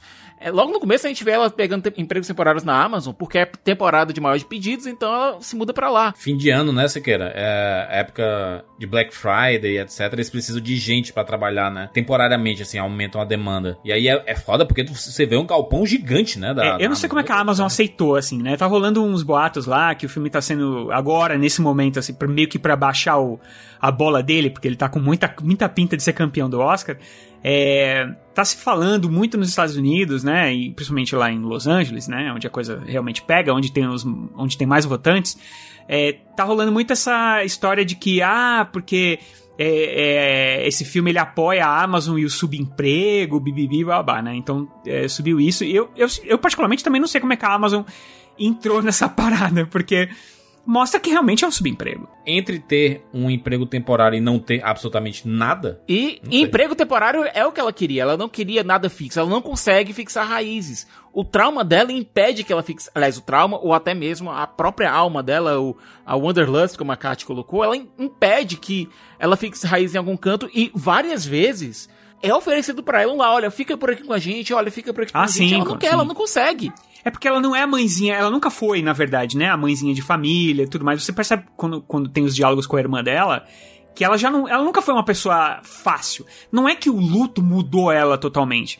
Ela já é uma pessoa com uma personalidade, com uma personalidade forte e que diante de tudo que ela sofreu e da perda do marido, que era uma pessoa que ela amava demais, cara, eu vou seguir, já que ninguém vai comigo e eu tinha, um, eu tinha a única pessoa que que combinava muito comigo, que era meu marido, ele se foi, e com um sofrimento muito grande, que é outro peso que ela carrega, eu vou seguir sozinha. E vou, vou fazer as coisas do meu jeito. O meu trailer vai ter as portinhas que eu quero colocar, vai ter as prateleirinhas que eu quero colocar. Tanto que ela, ela não quer trocar de trailer, né? Porque o trailer é a vida dela, sabe? É, É cada não é um pedacinho. trailer, na verdade ela mora numa van, né? É uma van, na verdade, isso, não é um Ah, é uma van. Uma vanzinha. No nome da- o nome da van dela é Vanguard, cara. É. Pelo amor de Deus. é uma van. Tem um, tem um diálogo nesse filme que, pra mim, ele é o, o, o maior definidor. E eu tenho certeza absoluta que ele, que ele é o maior definidor desse filme. Que é aquela hora que ela senta e conversa com aquele velhinho que é tipo o Papai Noel do- dos nômades, né? Ela diz assim: é porque tem, tem muito essa conversa com vários personagens ou pessoas do filme falando sobre viver, né? Sobre não esperar a morte chegar, sobre não trabalhar até o último dia da sua vida e de repente perceber que a sua aposentadoria não vai conseguir pagar por nada e que você vai ficar preso ali. E nesse diálogo entre eles dois, ela fala que, que acha que passou grande, grande parte da vida dela só lembrando, né? E, e não sendo. E aí esse cara, nossa, essa parte foi muito, muito dolorida, assim que ele diz assim, que ele fala sobre o filho dele, sobre o, o filho dele que acabou se suicidando e e ele diz que uma das coisas que ele mais gosta daquela vida de nômades é porque, como tem várias pessoas ali que já são mais velhinhas, porque a gente eh, raramente vê alguém jovem dentro daquele grupo de pessoas que é mostrado ali. E isso é uma coisa muito interessante. Ele diz que porque são pessoas mais velhas, já são pessoas que são inevitavelmente marcadas pelo luto. Não tem como você ser velho e não ter perdido alguém, e você não ter vivido uma coisa traumática, né? Ele fala que tem pessoas ali que, que realmente não superam o luto, que isso acontece, mas que uma das coisas preferidas dele em relação àquela vida é que não existe adeus definitivo. Que todas as pessoas ali, eles se encontram de vez em quando, tem aquelas convenções, aquelas fogueiras, eles são uma comunidade e tal, e eles depois se despedem e dizem assim: ah, te vejo aí depois, te vejo em outro ponto da estrada, e realmente ele encontra, ou às vezes ele não encontra, e que isso deu a ele essa, essa possibilidade, essa existência do te vejo depois aí na, na estrada, né? E que ele sente muito esse conforto em pensar que talvez ele também encontre depois o filho dele na estrada, apesar do filho dele já ter ido embora. E como a personagem da Frances McDormand, a Fernie, ela tá passando por esse luto muito, muito, muito intenso e que na verdade essa vontade dela de sair do lugar é tanto um não pertencimento em nenhuma outra família, em nenhum outro local que é oferecido para ela como lá sedentário, né, digamos assim, já que a gente tá falando aqui de nômades, mas também uma fuga do local aonde aconteceu aquela perda.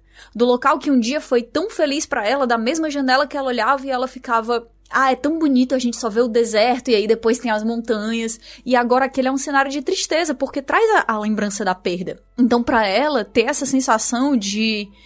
Pode ser que eu realmente encontre as pessoas depois ali na estrada também é um conforto muito grande. Gente, eu não esperava o golpe desse filme. Foi assim, foi, foi Sneak Attack e me pegou no estômago. Eu, eu fiquei muito mal, assim, com, com o filme. Uh, acho que mais do que o meu pai. Porque meu pai, ele fala sobre uma, uma doença, né? E, e como a gente lida com essa situação e, e com a velhice e tudo, né? Esse, esse filme também conversa bastante com a velhice, como a Kátia falou. Mas Principalmente o fato da gente estar tá vivendo um momento que a gente não pode olhar muito pro mundo que a gente vive, saca? A gente tá muito preso, a gente tá vivendo uma situação extremamente. que não é, que não é comum, né? Não é comum a gente estar tá, né, nessa situação de não poder. Eu amo viajar, eu amo dirigir. É, viajando, né? Ver as, as paisagens, inclusive a fotografia desse filme é fantástica, porque, cara, são paisagens reais, lindíssimas. Então, e são coisas que você vê e você sente o cheiro de liberdade, sabe? Assistindo o filme, coisa que a gente não tá tendo. Porque a gente foi impedido de, de, de, de fazer tudo isso por causa da situação difícil que a gente tá vivendo, né? Então, o, o filme, ele. Os personagens desse filme, não ia falar os atores, né? Mas a maioria não são atores, mas tem alguns personagens desse filme que falam sobre assim, cara, qual foi o momento mais fantástico da sua vida? Ah, foi quando eu vi numa cachoeira um peixe, não sei o que. Cara, uma coisa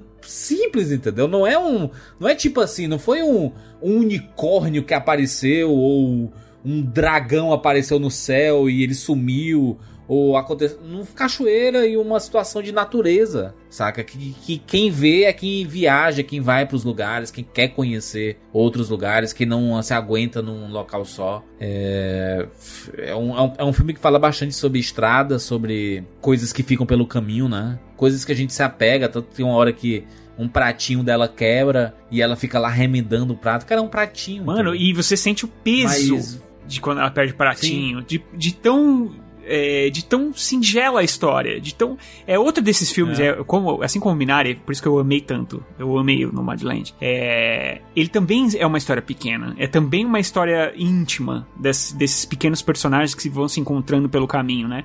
Até na, naquele momento que ela encontra um, um, rapaz mais jovem, você fala assim, putz, esse cara aí ela tá sozinha, esse cara aí vai, e não é nada disso, sabe? Também é um cara que também tá passando por problemas, só que ele é mais jovem.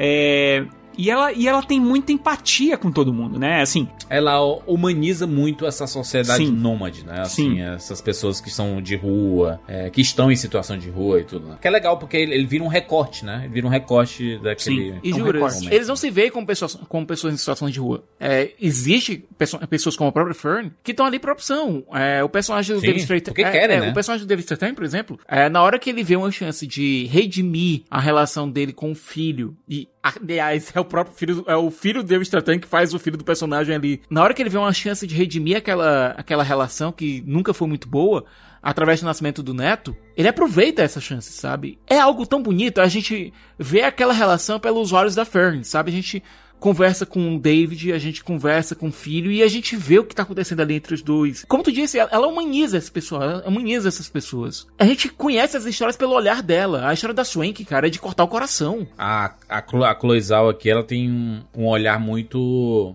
humano, né? Muito, muito, dessa muito história. Sensível, e... Muito sensível. E, e, as pessoas que acham que o filme é chato, cara, não, tem que tentar enxergar o filme por um outro prisma, de que, na verdade, ela quer te mostrar como aquele mundo também pode ser é, é, repetitivo, ele, ele também você vai encontrar muito vazio na sua frente, entendeu?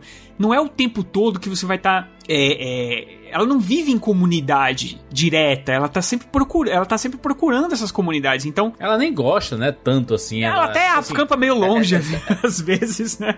Ela, ela fica perto e tudo, aí encontra as pessoas, mas gente, é, é o meu limite é, esse aqui, né? Aliás, ninguém gosta, a né? Gente vê que ela fica, a gente vê que ela fica melhor quando ela tá conversando com uma pessoa só, sim. né, do que quando tem uma galera ali junta e tal, mas eu acho que uma sim, coisa que sim. mudou esse filme para mim foi o conhecimento de que não existe sistema de saúde público nos Estados Unidos. Então, toda vez que eu via um velhinho daquele que não tem um emprego fixo, né, que provavelmente não tem um plano de saúde, digamos assim, tendo qualquer doença, me bate um desespero muito grande. E a gente fala que eles não são pessoas em situação de rua, e é verdade, eles não se veem como pessoas em situação de rua, mas eles são pessoas que, que são. Eles são completamente negligenciados, né? Pelas empresas nas quais eles trabalham ali de vez em quando, pelo governo.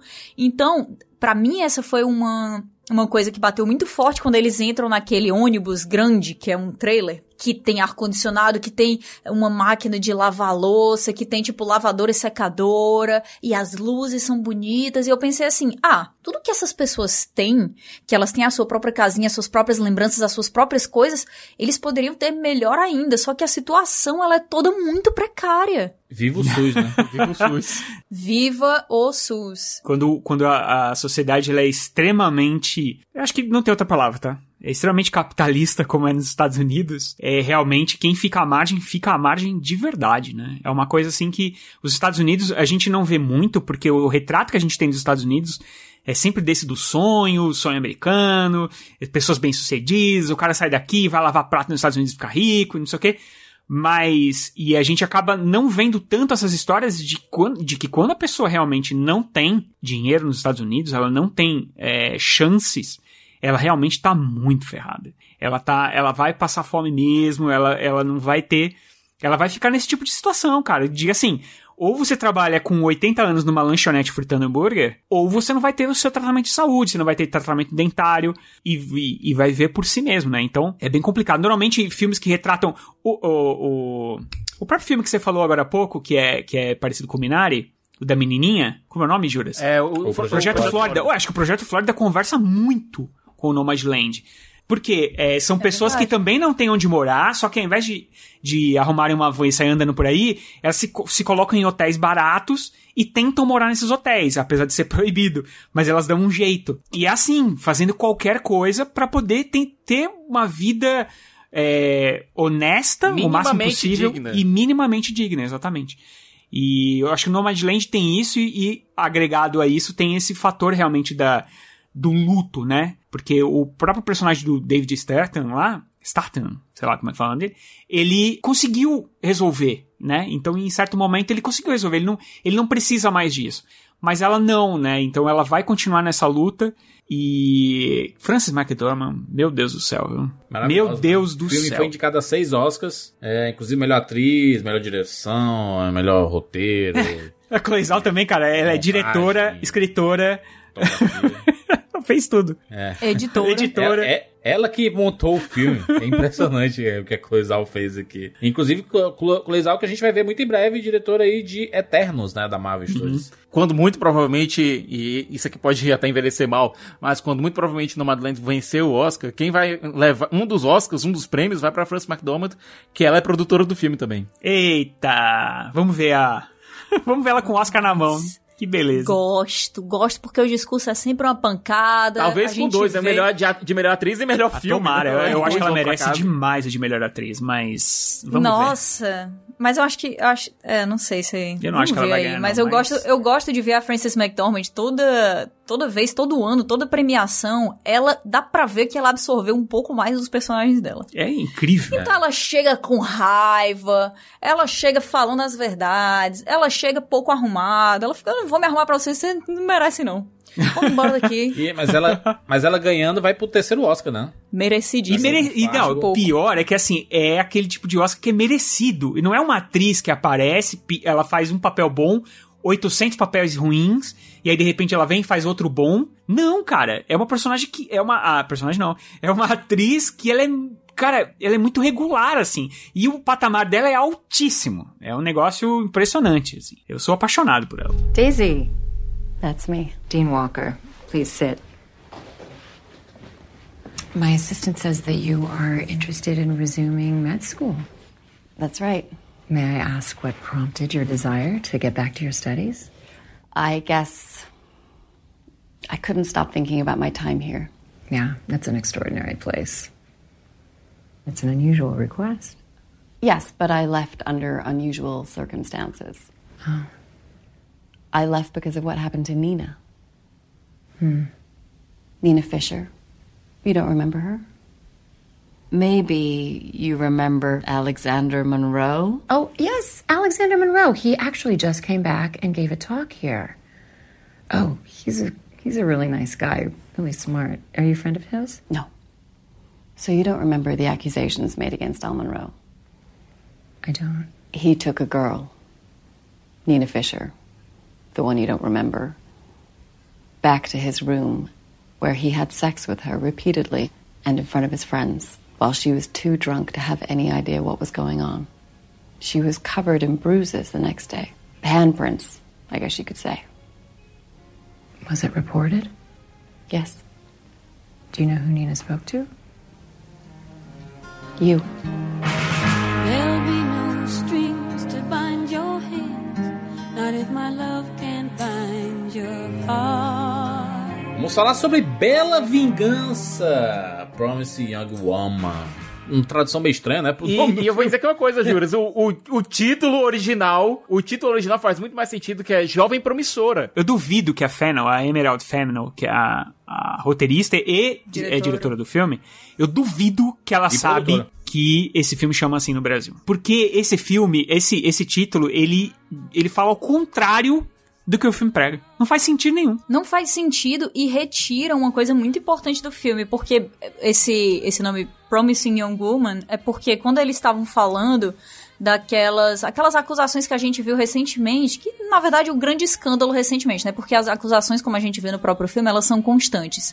De jovens que estupraram uma menina durante uma festa na, na, na faculdade, né? E aí todas as, todas não, mas muitas matérias de TV falavam assim, então esses jovens, esses, esses meninos de futuro promissor viram seus futuros sendo retirados deles nessa situação absurda, completamente fora do seu controle, porque o primeiro impulso da, da sociedade é acreditar no cara, né? Uhum, é sempre. inocente até que se prove o contrário, como a gente vê aqui a, a própria diretora da, da universidade falando, que o cara é inocente até que se prove o contrário. Principalmente se for branco, homem, É, e tiver então, situação assim, financeira boa. Na hora que eles retiram o nome Promising Young Woman, né, uma, uma garota, uma mulher de futuro promissor, eles tiram dela essa comparação. Por que que, por que que ela não é colocada ali também como uma jovem de futuro promissor, cujo futuro, cujo potencial foi retirado dela porque ela passou por um, um evento completamente traumático que tirou dela capacidade... Porque tem, tem várias entrevistas que elas falam sobre isso, né, que citam nomes de vítimas reais, que dizem assim... É, quando aquilo aconteceu comigo, eu, eu senti que eu não podia mais produzir arte, que eu não podia mais escrever, que eu não conseguia mais pesquisar. É um futuro de uma pessoa de futuro promissor que é retirado também. E aí, na hora que você coloca Bela Vingança, tanto você tira o, o sentido total, porque não, faz o menor sentido, não é uma bela vingança, é uma pessoa que tá traumatizada e tentando conviver da pior maneira possível, da maneira menos saudável possível com esse trauma, isso sim. Quanto você tira o- a poesia que elas tentaram colocar ali no título, porque ele- isso não é falado no filme, né? Isso não é explicado no filme. Isso é uma coisa que já tá no, que já é de conhecimento popular, porque as pessoas nos Estados Unidos, né, escutaram tanto essas matérias, essas que a gente chama cabeça, né, de, de de matéria na TV, elas escutaram tanto essas chamadas que aquilo ali já tá lá, ah, Promising Young Man, Promising Young Man. E aí fala assim, ah, Promising Young Woman. É, e esse filme ele tem um, uma coisa interessante porque quando você começa a assistir, acho que todos nós sof- sofremos esse impacto aqui, porque ele parece um filme com uma estética comédia romântica adolescente. Ele tem uma estética, a, a escolha das cores, cenários, a câmera ela é muito normalzinha, sabe? Ela não ela não é ousada, né? Como normalmente essas comédias românticas A não cor são. é né? estourada. A cor é Existe um estourada. quê anos 70. Existe um quê de estética anos 70. Tem o McLovin, que é pra te dar essa não, sensação. peraí, não é, não, é, não é só o McLovin. É, Não, é só o McLovin. não, não é só o McLovin, cara. É, a Emerald Fennel, ela fez uma coisa que eu achei muito inteligente, muito. Ela Nossa, pegou o Adam genial. Brody. Eu, já- eu sei o que, que tu vai falar, se querer. Isso me. Ah, que genial. Adam Eu Brody sei. do OC, né? Isso, de TLC, ela, ela pegou o McLovin. Esses caras que você via em, em séries no começo, dos anos, no, anos- no começo dos anos 2000, ou em filmes como o próprio Superbad, e achava, ah, esses caras são legais, ah, eles são gente boa, ah, eles mereciam ficar São com a menina... promissores, É, eles né? mereciam ficar com a menininha que eles são apaixonados e tal, e colocou eles como escrotos, cara. É, ela pegou os caras que todo mundo quer gostar. Ela pegou o Schmidt de, de New Girl, ela pegou o Seth, né, de DLC, ela pegou o McLovin, ela pegou o cara de Community, ela pegou todos esses caras e colocou eles pra fazer um- umas coisas que, assim, não são legais. Porque, na verdade, uma das grandes coisas desse filme é a realização de que será que você realmente é o cara legal? Será que você realmente é, não foi omisso em momentos em que os seus amigos estavam falando atrocidades? Omisso em, em momentos que os seus amigos estavam fazendo atrocidades? Será que você realmente não estava presente em uma balada em que um amigo seu começou a, a apalpar uma menina enquanto ela tava muito embriagada e ele entrou naquela vibe do super bad de tipo assim, ah, nós vamos ser o erro que elas cometem durante a noite. Será que você não riu disso? Será que você não apoiou? Será que você não fez nada? Será que você não se omitiu em um momento que se você falasse uma coisa, dissesse que aquilo ali não é legal, você podia poupar uma pessoa de uma coisa que pode ser traumática? Então essas são as perguntas que esse filme tenta trazer pra você. E eu acho que uma das grandes genialidades da Emerald Fennel aqui é que ela falou que na hora que ela construiu esse roteiro e foi apresentar o roteiro para as outras pessoas, ela disse assim: Eu coloquei um, um filme em que nenhuma cena, por mais absurda que ela seja, nós já não vimos exatamente a mesma coisa acontecer em uma comédia ou em um romance e rimos. Não tem nenhuma É. cena aqui que a gente não riu. Nenhuma. Inclusive a mais pesada delas, talvez não filmada da mesma maneira, nem com o mesmo impacto, mas a gente já viu essa cena antes. E a gente já riu dessa cena também. E, Kat, pega a Jennifer Coolidge. Ela é provavelmente uma. Ela fez. Ela, como atriz, ela participou e fez uma das personagens mais emblemáticas de American Pie, cara. Tem alguns, algumas cenas aqui, algumas coisas que os rapazes fazem que seriam muito coisas que o Stifler faria. Nossa. Sim. A sátira, ela é- existe, né? Não é uma sátira, né? Mas é uma, uma referência visual é, desses todos esses filmes, só que com a pitada da crítica que ela queria colocar, né? Porque a Carey Mulligan aqui, que é a, pro- a protagonista do filme, a, a Cassie, né? Qual, qual, é qual é o rolê dela? Ela finge estar embriagada em festas pra atrair gente escrota que vai querer se aproveitar da situação. E aí, quando tá chegando nos finalmente, ela revela que ela não tá embriagada e dá um, um sermão, né? Fala algumas coisas e a pessoa fica apavorada e é como se fosse o caderninho de vingança dela, seria e isso. juras, assim, ela, não só. Ela Tá- não tá- só... que, ela, que ela coloca, né? O número de. Quando ela faz um rolê desse, aí ela pega o caderno dela, ela faz um tracinho e vê que a quantidade de gente que já tentou fazer isso com ela. Obviamente que o filme ele parte de um pressuposto de que não teve consequências ali, né? No. Tipo assim, ah, o- a- o, o cara simplesmente aceitou o sermão e, e pronto. E aí ficou assustado e foi embora. É, a gente con- conhecendo histórias como a gente conhece, a gente sabe que é, tem muita gente que não aceitaria esse potencial pra isso dar muito errado. Inclusive tem uma cena que ela aparece com um hematoma, assim, que eles colocaram de propósito pra dizer que Sim. nem sempre é tão liso assim, né? Isso. Poderia ser um pouquinho mais escancarado isso, né? Pra gente. Poderia, saber. mas eu, mas eu acho que eles não quiseram tratar disso aí, porque o, o ponto do filme é, é meio que outro, entendeu? É, então, mas- Porque se eles mas focassem muito nessa parte do tipo assim, tá sempre dando errado. Porque na real, gente, Sim. quando dá errado, dá muito errado. E é muito real. Então, mas é, é, acho que esse é meu problema maior com o filme. Tem uma certa violência que eu acho que ela ignora, né? Então eles são muito paspalhos. Eu acho que os, os homens do, dos filme, do, do filme, eles são muito paspalhos, sabe? Eles até têm uma maldade arraigada, mas a paspalhice deles se sobressai. É de propósito, mas não é só porque ela queria colocar uma coisa que choca no final. Porque a gente não vai contar o final, mas todo mundo. É tudo que se comenta desse filme. Ah, o final é muito chocante. Pronto. Mas a questão que ela coloca aqui é que ela tenta. é, sempre. É isso que a, que a gente falou, eu e o Siqueira. Ela sempre tenta escolher os caras legais. Os caras que não são potencialmente violentos. O amigo bacana ali entre as- aqueles três do começo. É sempre o cara legal, então é sempre o cara trouxa. Então o que ela tá querendo fazer ali é desmistificar essa imagem de que o potencial abusador o potencial assediador, ele tem aquela cara de monstro, ele é uma pessoa suja, ele é uma pessoa que olha pra você desde o início como se você fosse um pedaço de carne. Entende? Então é por isso que esses caras são paspalhos. Essa é a mensagem que tem que ser passada naquele momento. Porque a mensagem do. Essa mulher tá se metendo com esses caras em um território bem perigoso, é bem arriscado, e eu não sei como ela tá aí até agora, a gente tem no final do filme. Existe todo esse discurso, né, que a gente vê bastante na internet, daquele. É, quando a, uma mulher fala que nenhum homem presta, sempre aparece alguém falando assim: peraí, mas não são todos os homens, né? Mas essa expressão, o não são todos os homens, ele é um meme pra realmente incomodar. Porque é, se você pegar no, no dos ovos, você sabe que não são todos. Mas a ideia é exatamente provocar e fazer com que as pessoas que se incomodam com essa colocação. Porque quem, quem sabe que não tá incluso nesse rolê não se incomoda, brother. Fica na sua. Mas se você, quando tem alguma coisa que alguém tá apontando, você diz assim, ah, mas não são todos homens, não. Por quê? Ah, por que, que essa mulher só se envolve com, com gente que não presta? E eu aqui, que sou uma pessoa maravilhosa, Hum. perfeita. É o famoso Galvão, defeitos latino, e- sentiu. É, exatamente. Então, ele, ele vira uma, uma, uma espécie de você identificar essas pessoas. Esse meme, ele serve pra identificar essas pessoas. E, e aí, esse, esse filme, ele, ele é uma caricatura, né? Ele tem uma, uma caricatura aqui, né? De, de colocar, é proposital colocar tudo isso dessa forma. E eu fiquei pensando o que a Kat falou, e foi uma coisa que eu, que eu discuti com a Mari, Kat, sobre pra quem foi feito esse filme Uhum.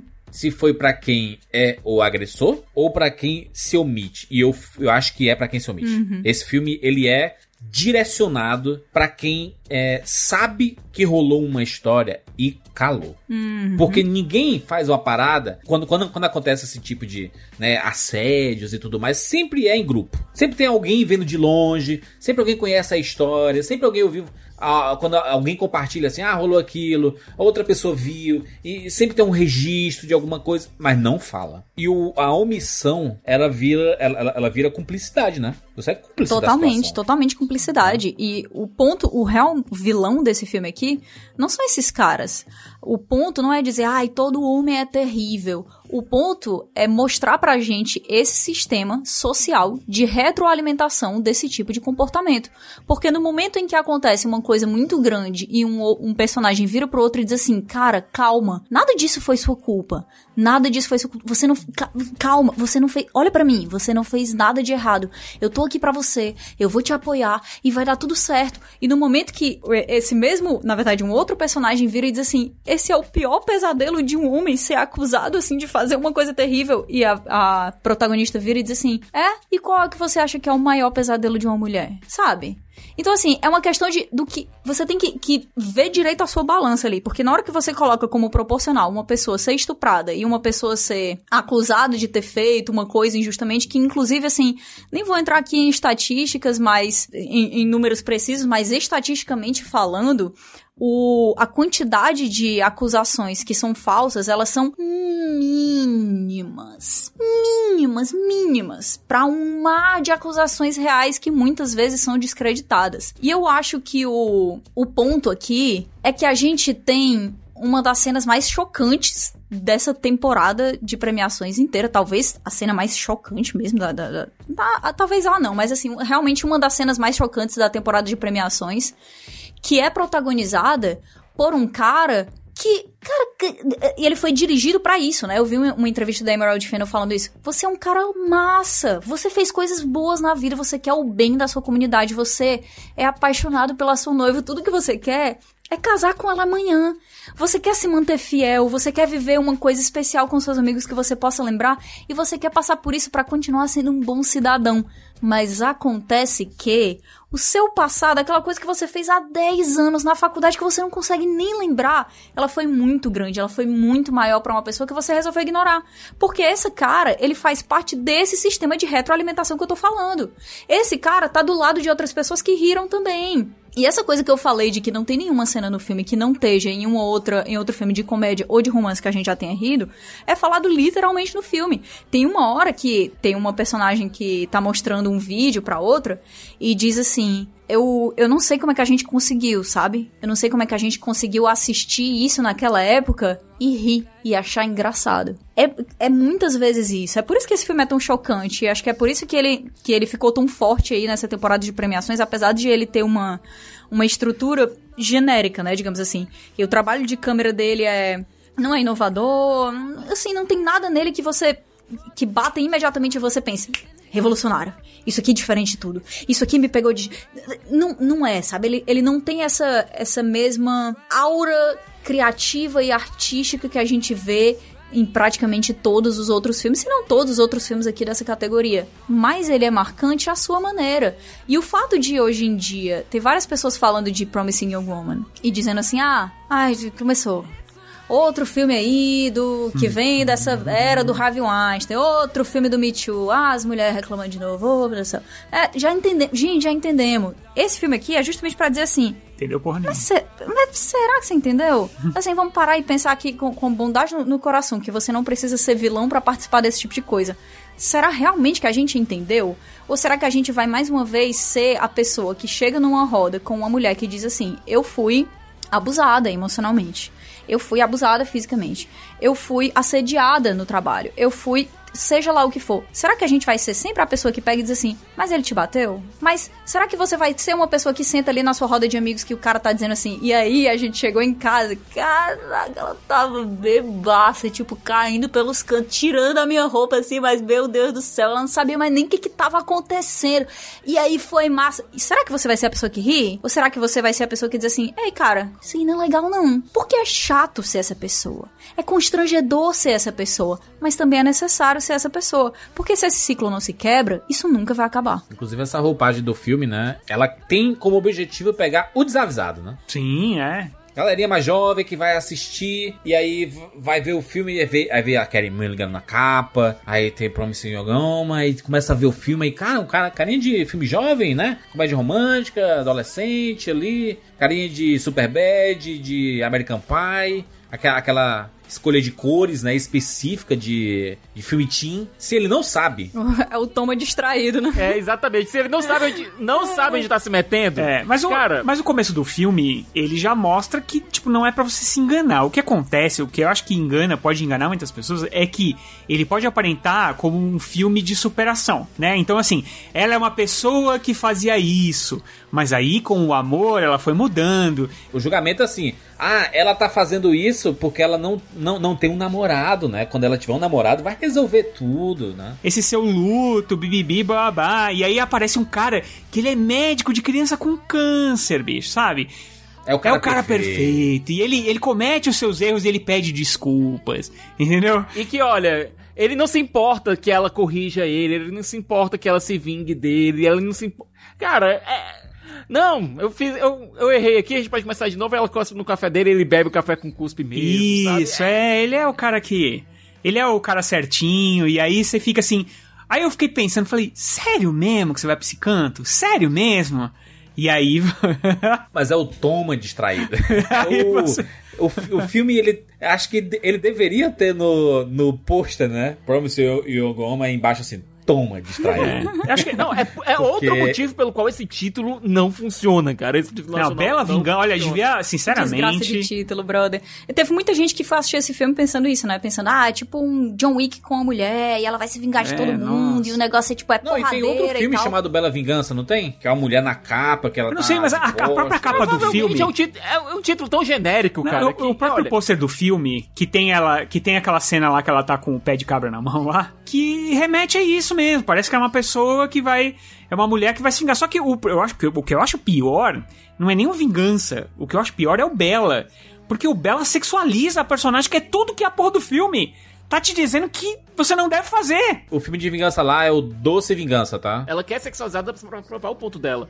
Você pode ver o- a própria Emerald Fennel, ela pega algum, ela faz alguns planos, são pra tentar te fazer sexualizar a personagem. Eu sei, mas o nome do filme não, né? Eu sei. O, o trailer, inclusive, Siqueira, é propositadamente errado. Ele, ele dá a impressão que a gente vai assistir um filme vibe Corra e Nós sabe? Você vê a ediçãozinha rápida, inclusive com aquele tu, tu, tu, sabe? Uma movimentação meio rápida, e aí a Kelly Mulligan aparece lá de enfermeira, e ele dá, um, ele dá uma outra sensação. Não, e você pega, você pega a questão da enfermeira, Júlia, você pega a questão da enfermeira, e pega também aquela, a questão do filme dividido em capítulos, e, e até mesmo a forma como o título aparece, você pensa, pô, vai ser alguma coisa meio anos 70, meio com Tarantino fazendo que o Bill, etc. Mas não! Por um lado, sim. Por né? um lado, sim, mas. Mas acontece que ele. Eu acho que tem muita gente. Essa discussão aqui que a gente teve de que, ah, não é realista. Não, ele não é nada isso realista. Da, da mulher fazer essas coisas e sair ilesa e tal. No final das contas, é bem mais realista do que praticamente todos os outros filmes nessa vibe que a gente já viu na nossa vida. Ah, sim. E assim,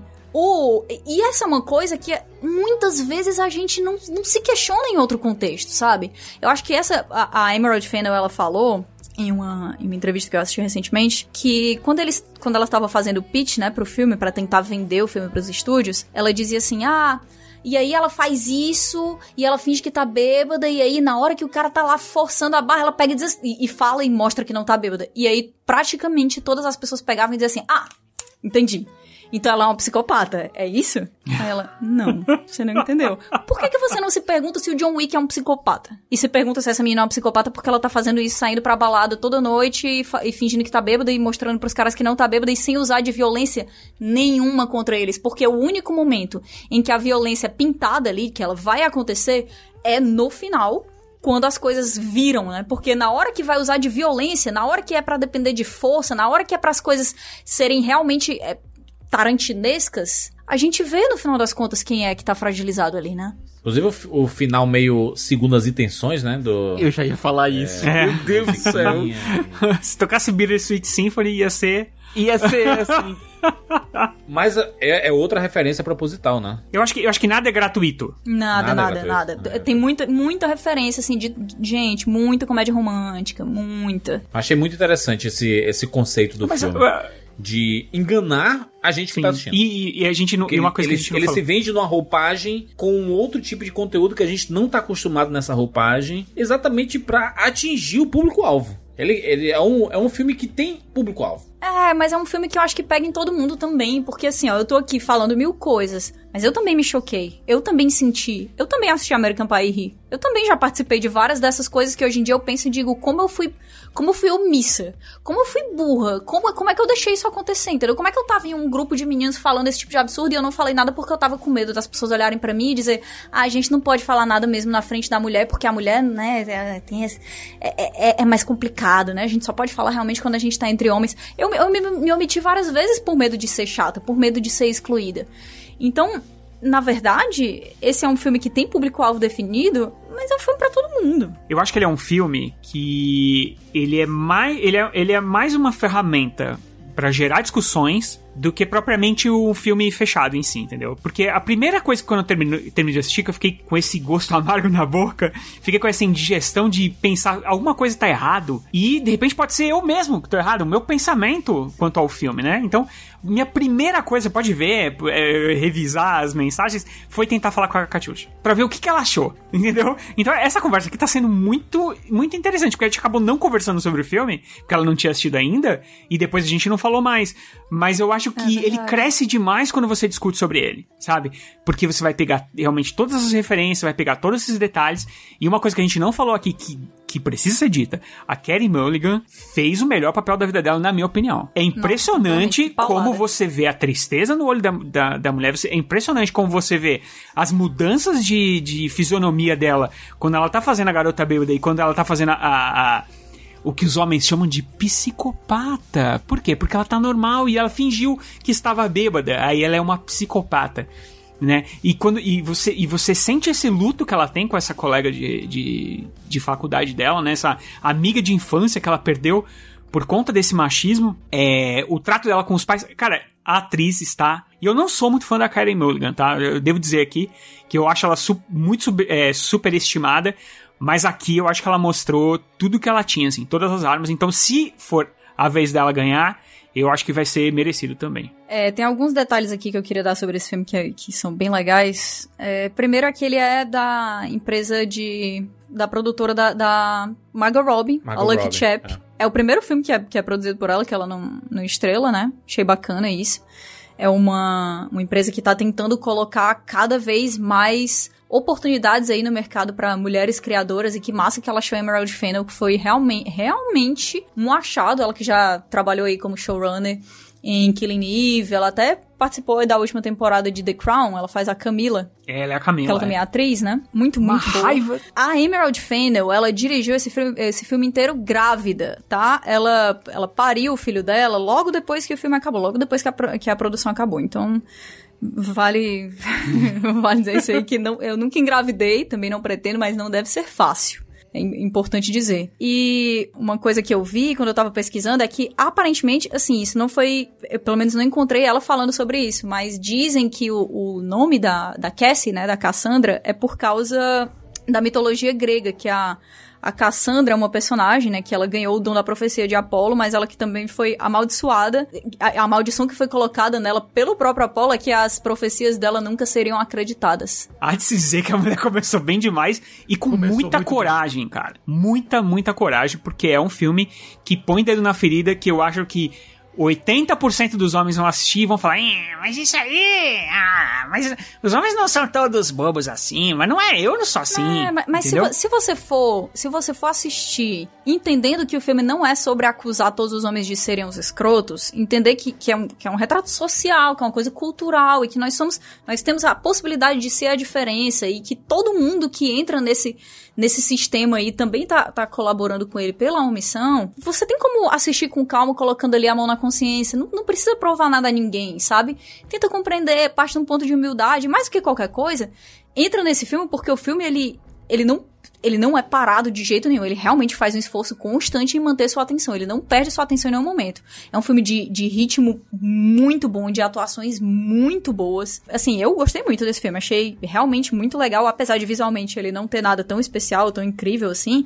Foi uma porrada, né, cara? Foi uma porrada muito grande esse Que filme. pro Oscar é uma coisa muito importante, né? Ele precisa ser ter algo além da história, né? A, as suas qualidades ela tem que reverberar tecnicamente também, né? E aí, se você coloca numa escala com outros filmes é, tecnicamente, eu acho que desses é o que fica mais, mais abaixo, assim. Mas de. Se você pegar pela história, é um dos mais acima. Então. É, ele é bem. A história dele é bem. Nossa, eu, eu fiquei muito. Gente, você não tem noção, não. Acabei de assistir esse filme. Eu não tô frescando, eu não tô exagerando. Eu sentei no chão da cozinha pra beber. Parei ali e disse assim: não, peraí. Peraí, que. Teve um negócio. Porque tem uma cena nesse filme que ela dura dois minutos e meio. E ela dura dois minutos e meio porque a. A Emerald Fennel, a diretora, a roteirista, ela perguntou pro, pro padrasto dela quanto tempo demoraria pra uma coisa X que acontece no filme acontecer na vida real. Ele que é policial, e ele disse: é mais ou menos aí dois minutos e meio. Então a gente tem uma cena sem corte de dois minutos e meio que você fica olhando pra tela, saindo da tela, olhando pra tela, saindo da tela, e você quer correr, você quer vomitar, você quer qualquer coisa. É uma pancada. Se vocês tiverem a oportunidade, assistam a entrevista, entrevista não, a conversa que tem entre a Emerald Fennel e a Olivia Wilde falando sobre os estilos delas de, de direção, a maneira como o set delas funciona e outras discussões sobre o mercado. Essa conversa delas tá 10 barra 10. E olha, é- são duas diretoras da mesma geração que prometem muito. Os primeiros filmes delas já foram incríveis, sabe? E só mais um detalhezinho. É, esse é o primeiro Oscar em que você tem duas mulheres indicadas à melhor direção. E vamos ver aí, Dois Siqueira, né? se a gente tem a segunda mulher na história da premiação a ganhar o Oscar, né, de melhor direção. É isso, parem pra pensar, tá? A segunda. O filme foi indicado a cinco Oscars, dentre elas, né, direção para Emerald, roteiro original para Emerald, né, e atuação para Kelly Mulligan, além de melhor filme e melhor montagem. Este é o seu resultado. Quanto ao nível de volume que você escuta, a sua audição no ouvido direito ficou em 28% e no ouvido esquerdo 24%. O quê? No ouvido esquerdo você ficou com 24%. Tá. Por mais alto que eu fizesse o teste, mesmo com o volume máximo, você não identificava de 70 a 78% das palavras que eu dizia. Saquei. Isso não é bom. Tá, eu já entendi. Então, o que eu posso fazer para voltar a ouvir? Bom, é preciso que uma coisa fique bem clara. Não importa se isso está relacionado com a sua exposição a ruídos ou se é uma doença autoimune. Isso não importa. Eu já entendi que eu tô com um problema. Eu quero saber como resolver. Bom, o que você pode fazer, para começar, é eliminar qualquer tipo de exposição a barulhos muito altos. Depois, podemos fazer mais alguns exames para determinar exatamente o que está acontecendo com sua audição. Só depois disso podemos conversar sobre o que fazer. Tipo o quê? Bom, existem implantes que passam pela cóclea. Você disse implante? Isso. E, e funciona? Para pessoa com perda severa de audição ou surdez completa, sim, ajuda. Então vamos fazer. Bom, não é tão simples. É um processo bem complexo e bastante custoso. Quanto custa? O preço pode variar de 40 a 80 mil dólares, depende. Os planos de saúde não cobrem.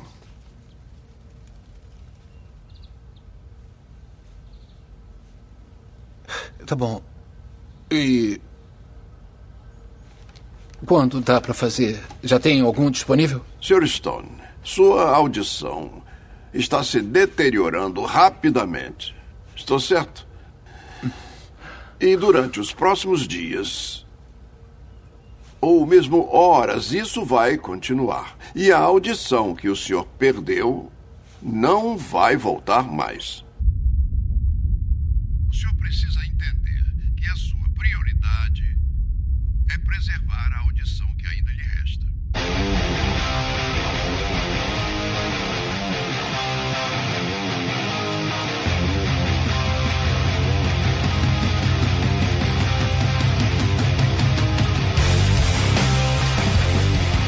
O som do metal, aliás, o metal não, né? O som do silêncio. Sound of Metal é o nome do filme em inglês. Filme disponível no Prime Video com Riz Ahmed protagonizando este filmaço, meu Deus do céu. Né? A história do, do personagem do Riz Ahmed, que ele é um baterista de uma banda de metal, né? Eu acho que tá mais pra punk rock ali. Não, rapaz, você tá louco? Trash metal. Isso se chama trash metal, que é aquele. E o nome metal do filme não é à toa, né?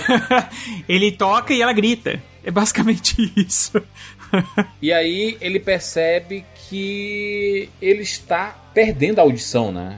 E um- uma coisa interessante é que o filme ele faz questão de mostrar através da sua do trabalho de mixagem de som e, e edição de som o impacto disso na gente, como telespectador assistindo o filme. Como o personagem dele está se sentindo naquele momento. É uma sensação de pânico. É pânico. O pânico que o Riz Ahmed transmite, é, na hora que ele percebe que a audição dele tá decaindo e decaindo de maneira absurda, é total, pleno e total pânico. E acontece como um raio, sabe? Ele, ele percebe o que tá acontecendo e. Não, peraí, peraí. Ele tenta reorganizar os pensamentos dele, tenta respirar, tenta bolar um plano pra conseguir resolver aquilo ali. E outra coisa, o Ruben, que é o personagem dele, ele tá vindo de uma situação de vício, ele é um viciado em recuperação, que como é, vem essa bomba que estoura na vida dele, e ele tem que ao mesmo tempo lidar com a condição de, de viciado em recuperação que ele tem, sabe?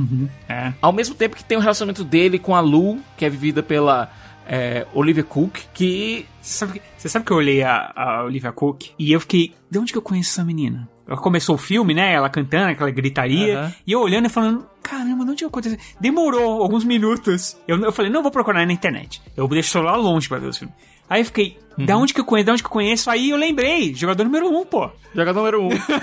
a menina, ela tá muito diferente. Muito Mas a diferente. ideia é justamente essa. A caracterização dela, e uma das primeiras coisas que a gente nota na Lu, quando a gente tá naquela cena deles dois deitados, e mais uma vez a gente tem um, uma pessoa nômade aqui, viu? Ligação com o Nomadland, que eles têm, eles têm uma- um estilo de vida cigano, é, numa turnê indo de uma cidade pra outra, vivendo numa motorhomezinha ali. É, é justamente o que? São os cortes nela. Ou seja, ela já já, so- já passou por uma tentativa de suicídio, ele, um viciado em recuperação, eles dois se encontraram e meio que são um sistema de apoio um do outro, sabe? E é curioso, Siqueira, porque eles cantam música de metal e assim é um show, é porradaria, gritaria, bateria e é zoada absurda. E aí corta pro café da manhã deles ali, mal de boa, escutando música clássica e tudo. Aí você, caraca, contraste totalmente diferente. Uma, uma das coisas interessantes, assim, que o, o filme ele tem, tem dois momentos específicos, né? Um é a gente com- comprar a ideia do personagem do Riz Ahmed, né? Que ele tá perdendo a audição. E é uma parada bem comum, né? Entre é, músicos, né? Existem vários deles que têm é, problema de audição. O próprio Beethoven era, era surdo, né? Ele não, ele não ouvia. E tem vários desses que até estão tocando até hoje. O, o I.O.I.M. lá do, do Black Eyed Peas, o Phil Collins, o Eric Clapton, o No- Noel Gallagher do Oasis e tudo. Ele, ele, o vocalista do ACDC, ele teve, ele teve que se afastar, até o Axel Rose ficou no lugar dele uma época, e agora eles conseguiram, é... porque assim, mesma coisa que acontece no filme, o médico falou pra ele, olha, se você, porque o ACDC toca super alto, né, É. e é uma das características, não tem como o ACDC começar a canta tocar mais gritando, baixo. É, então, e aí o, o que o médico falou pra ele, se você continuar sendo exposto a esse tipo de, de barulho, você vai perder a audição, 100% vai ser muito rápido. E aí agora eles conseguiram é, uma tecnologia que ele vai começar a usar, quando eles voltarem a fazer show, que ele vai colocar no ouvido, vai tampar esse, esse barulho todo e ele vai ouvir muito mais baixo, assim, vai. É toda uma tecnologia que foi criada lá pra, pra poder ajudar ele, pra ele continuar na banda. Sim. Mas é um troço que é muito sério, cara. Você imagina isso, você é um puta...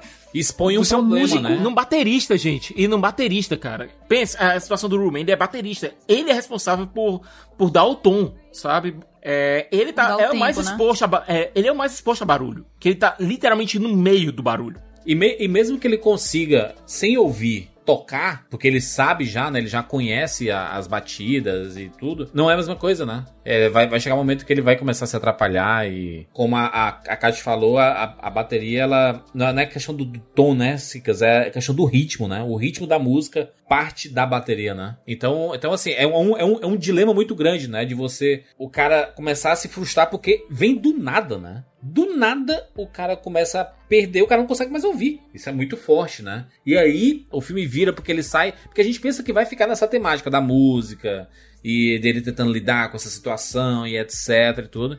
Aí o filme vira totalmente pra assim, cara, você tem que aceitar que você vai perder a audição e a sua vida vai ser outra a partir de agora. Porque aonde ele, pro lugar onde ele vai, eles têm uma tudo um ensinamento que não é, porque assim, ele acha que ele vai lá pra conseguir se- aprender a se comunicar. Mas na verdade, ele vai pra lá e, e é lá é como se fosse realmente uma clínica de terapia de, de pessoas que têm problemas com, com, com drogas, com tóxicos, né? E você vai ter que ir abandonando a sua vida antiga aos poucos pra começar uma vida nova. E é isso que, é- que essa clínica ensina, ens- tenta ensinar pra ele, né?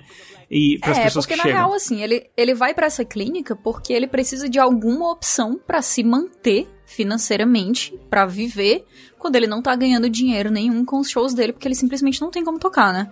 E ele faz parte do- dos Narcóticos Anônimos, e o padrinho dele dos, dos Narcóticos Anônimos é que acaba encontrando esse lugar pra onde ele vai, aonde tem essa comunidade de pessoas que, que são deficientes auditivos e que também são narcóticos. Então tem as reuniões, tem todo um, um sistema de trabalhos lá dentro, é realmente uma coisa muito terapêutica, mas é também uma comunidade autossuficiente de pessoas que não escutam e que tem esse mesmo problema que ele. E que elas não colocam a deficiência auditiva delas como se fosse uma condição a ser consertada. E sim algo a ser convivido. A, filo- a própria filosofia do lugar, que é ajustada pelo Joe, que é vivido pelo Paul Hatt, que inclusive está indicado ao Oscar de melhor ator coadjuvante. Incrível, é excelente. O cara ele não Uhum. perde um segundo. É, essa, que atuação, mano. Eu, eu- eu lembro que ele apareceu assim.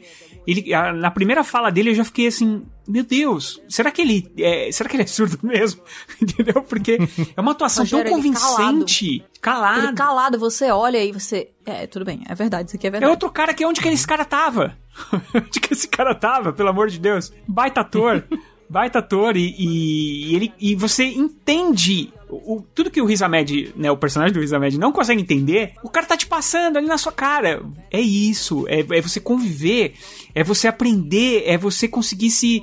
se é, como é que se fala? Se, se modificar, Acho que se transformar. É se reinventar, né? né? Se adaptar. Se adaptar, exatamente. Isso é, isso é o mais importante, porque o tempo todo ele tá na briga pra tentar voltar à vida que ele tinha, né? Ele vai lutar com todas as suas forças pra continuar. Ele- porque assim, ele, ele tava numa. Apesar de não ter a melhor vida financeira do mundo, mas assim, eles aparentavam ser um casal feliz, que tava ali na estrada, que tinha se superado, né, o problema das drogas, o, o problema dela, né, de, de aparentemente ela tem um problema de depressão. Então eles conseguiram seguir em frente. Então para ele é- era aquilo, entendeu? É agora, daqui pra cima. Mas não, e uma hora que, que você tropeça no caminho, você de novo precisa se adaptar. E você vai ter que se adaptar muitas vezes na sua vida, né? Por mais triste e por mais que doa. E isso que é bonito no filme, né? Esse aprendizado dele que não- também não é nada clichê. Nada clichê. Tudo acontece muito, muito devagar e, e tudo tem respostas é, que nem sempre são aquelas respostas que a gente vê em Hollywood, que a gente vê nos filmes, né? São as respostas que a gente vê na vida, que, cara, não é. As coisas não são tão simples, entendeu? Nunca é. Nunca é. O filme tá indicado a seis Oscars, né? E dentre eles, a categoria de melhor som que mudou, né? Antes era mixagem de som e edição de som, duas categorias. Juntaram aqui em uma, porque se existisse essas duas categorias, provavelmente o Som do Silêncio iria ganhar as duas categorias, né? É, então, no E, sindicato. prova- e provavelmente ele vai ganhar, esse, é, ele vai ganhar essa Nossa, categoria. Mas devia. No sindicato ele ganhou uma e perdeu a outra, tá? ele ganhou uma e perdeu a outra, só que porque no sindicato não Porque a galera juntaram. gosta de premiar mais, mais de um filme. É. Ah, vamos dar aqui uma chance pro outro, não sei o quê. Mas, gente, Mas, pelo amor de Deus, esse filme não pode perder. é a narrativa desse A, a filme. experiência, Kat, que ele dá pra gente mais à frente no filme, né? Mais na. na- acho que no, no terço final dele. É uma experiência muito. ah, é. É única, Nossa, é única, é única. Eu, eu, eu, eu não vi Nossa. cinema, tá? Eu nunca vi algo desse jeito no cinema. Pior que assim, tem muita gente que vai perdendo com o tempo, né? Mas, cara, se for muito excessivo, você realmente pode perder de uma vez. E outra coisa, às vezes uma gripe mal curada pode te deixar surdo. Então, é, é, a gente nunca tá preparado pra esse tipo de coisa. Realmente a gente fica muito impactado quando vê. Eu, assim que começou o filme, eu, quando eu posso, eu procuro não saber muito sobre o filme antes de assistir. E, e o Som do Metal foi um deles. Falei, eu vou assistir meio sem saber sobre o que é. E aí, quando começou assim, eu começou a me é, realmente assim, esse negócio de perder o sentido, seja ele qual for, realmente me dá uma sensação de, cara, isso é desesperador. E é uma coisa que acontece com tanta gente, né, todos os dias e, e no mundo inteiro, e a gente difícil a gente se colocar nesse lugar, mas é, eu gosto de quando a coisa é feita de uma maneira tão humana como, como é aqui, assim, e tem uma mensagem muito bonita. Acho que é um filme que tem uma mensagem muito poderosa é, e vale muito a pena E que assistir. justifica o nome dele, né? O som do silêncio ele se torna quase que o som da paz, né? Uf. Ou seja, o título, nesse caso, o título nacional faz sentido, mesmo que fuja um pouco do título, do título original. Quem são os suplentes? Vamos tornar isso público. Fique à vontade. Quem são eles? Alguém além do FBI tem que investigar aquele bilhete. E quem você tem em mente? O Jefferson Airplane? O FBI investiga Isso, isso. isso, isso é mentira. Quem são os suplentes? Puta mentira. Podemos manter a classe, por favor? Kay Richards, higienista dental de 42 anos. Não parece tão ruim. Bom, eu acho que ela tá namorando um cara chamado Tom Banachek, que trabalha para o dele. Como é que você ficou sabendo? Rapazes, por favor, vamos manter a calma. Vai ficar tudo bem, calma. Isso aconteceu. Ela ou aquele veterano da guerra da Coreia que expulsou o filho de casa porque protestou contra o Vietnã? Você não tem que ser Clarence Eles Darrow. manipularam o corpo de jurados? É, Como é que ninguém se parece comigo? Tudo bem. Se algum de vocês já apareceu para ser jurado, levante a mão. Não? Então calem a boca. Bill, Sim. o quê? Ele tá embargando o júri. É claro que está. Não existe julgamento político. É bom saber.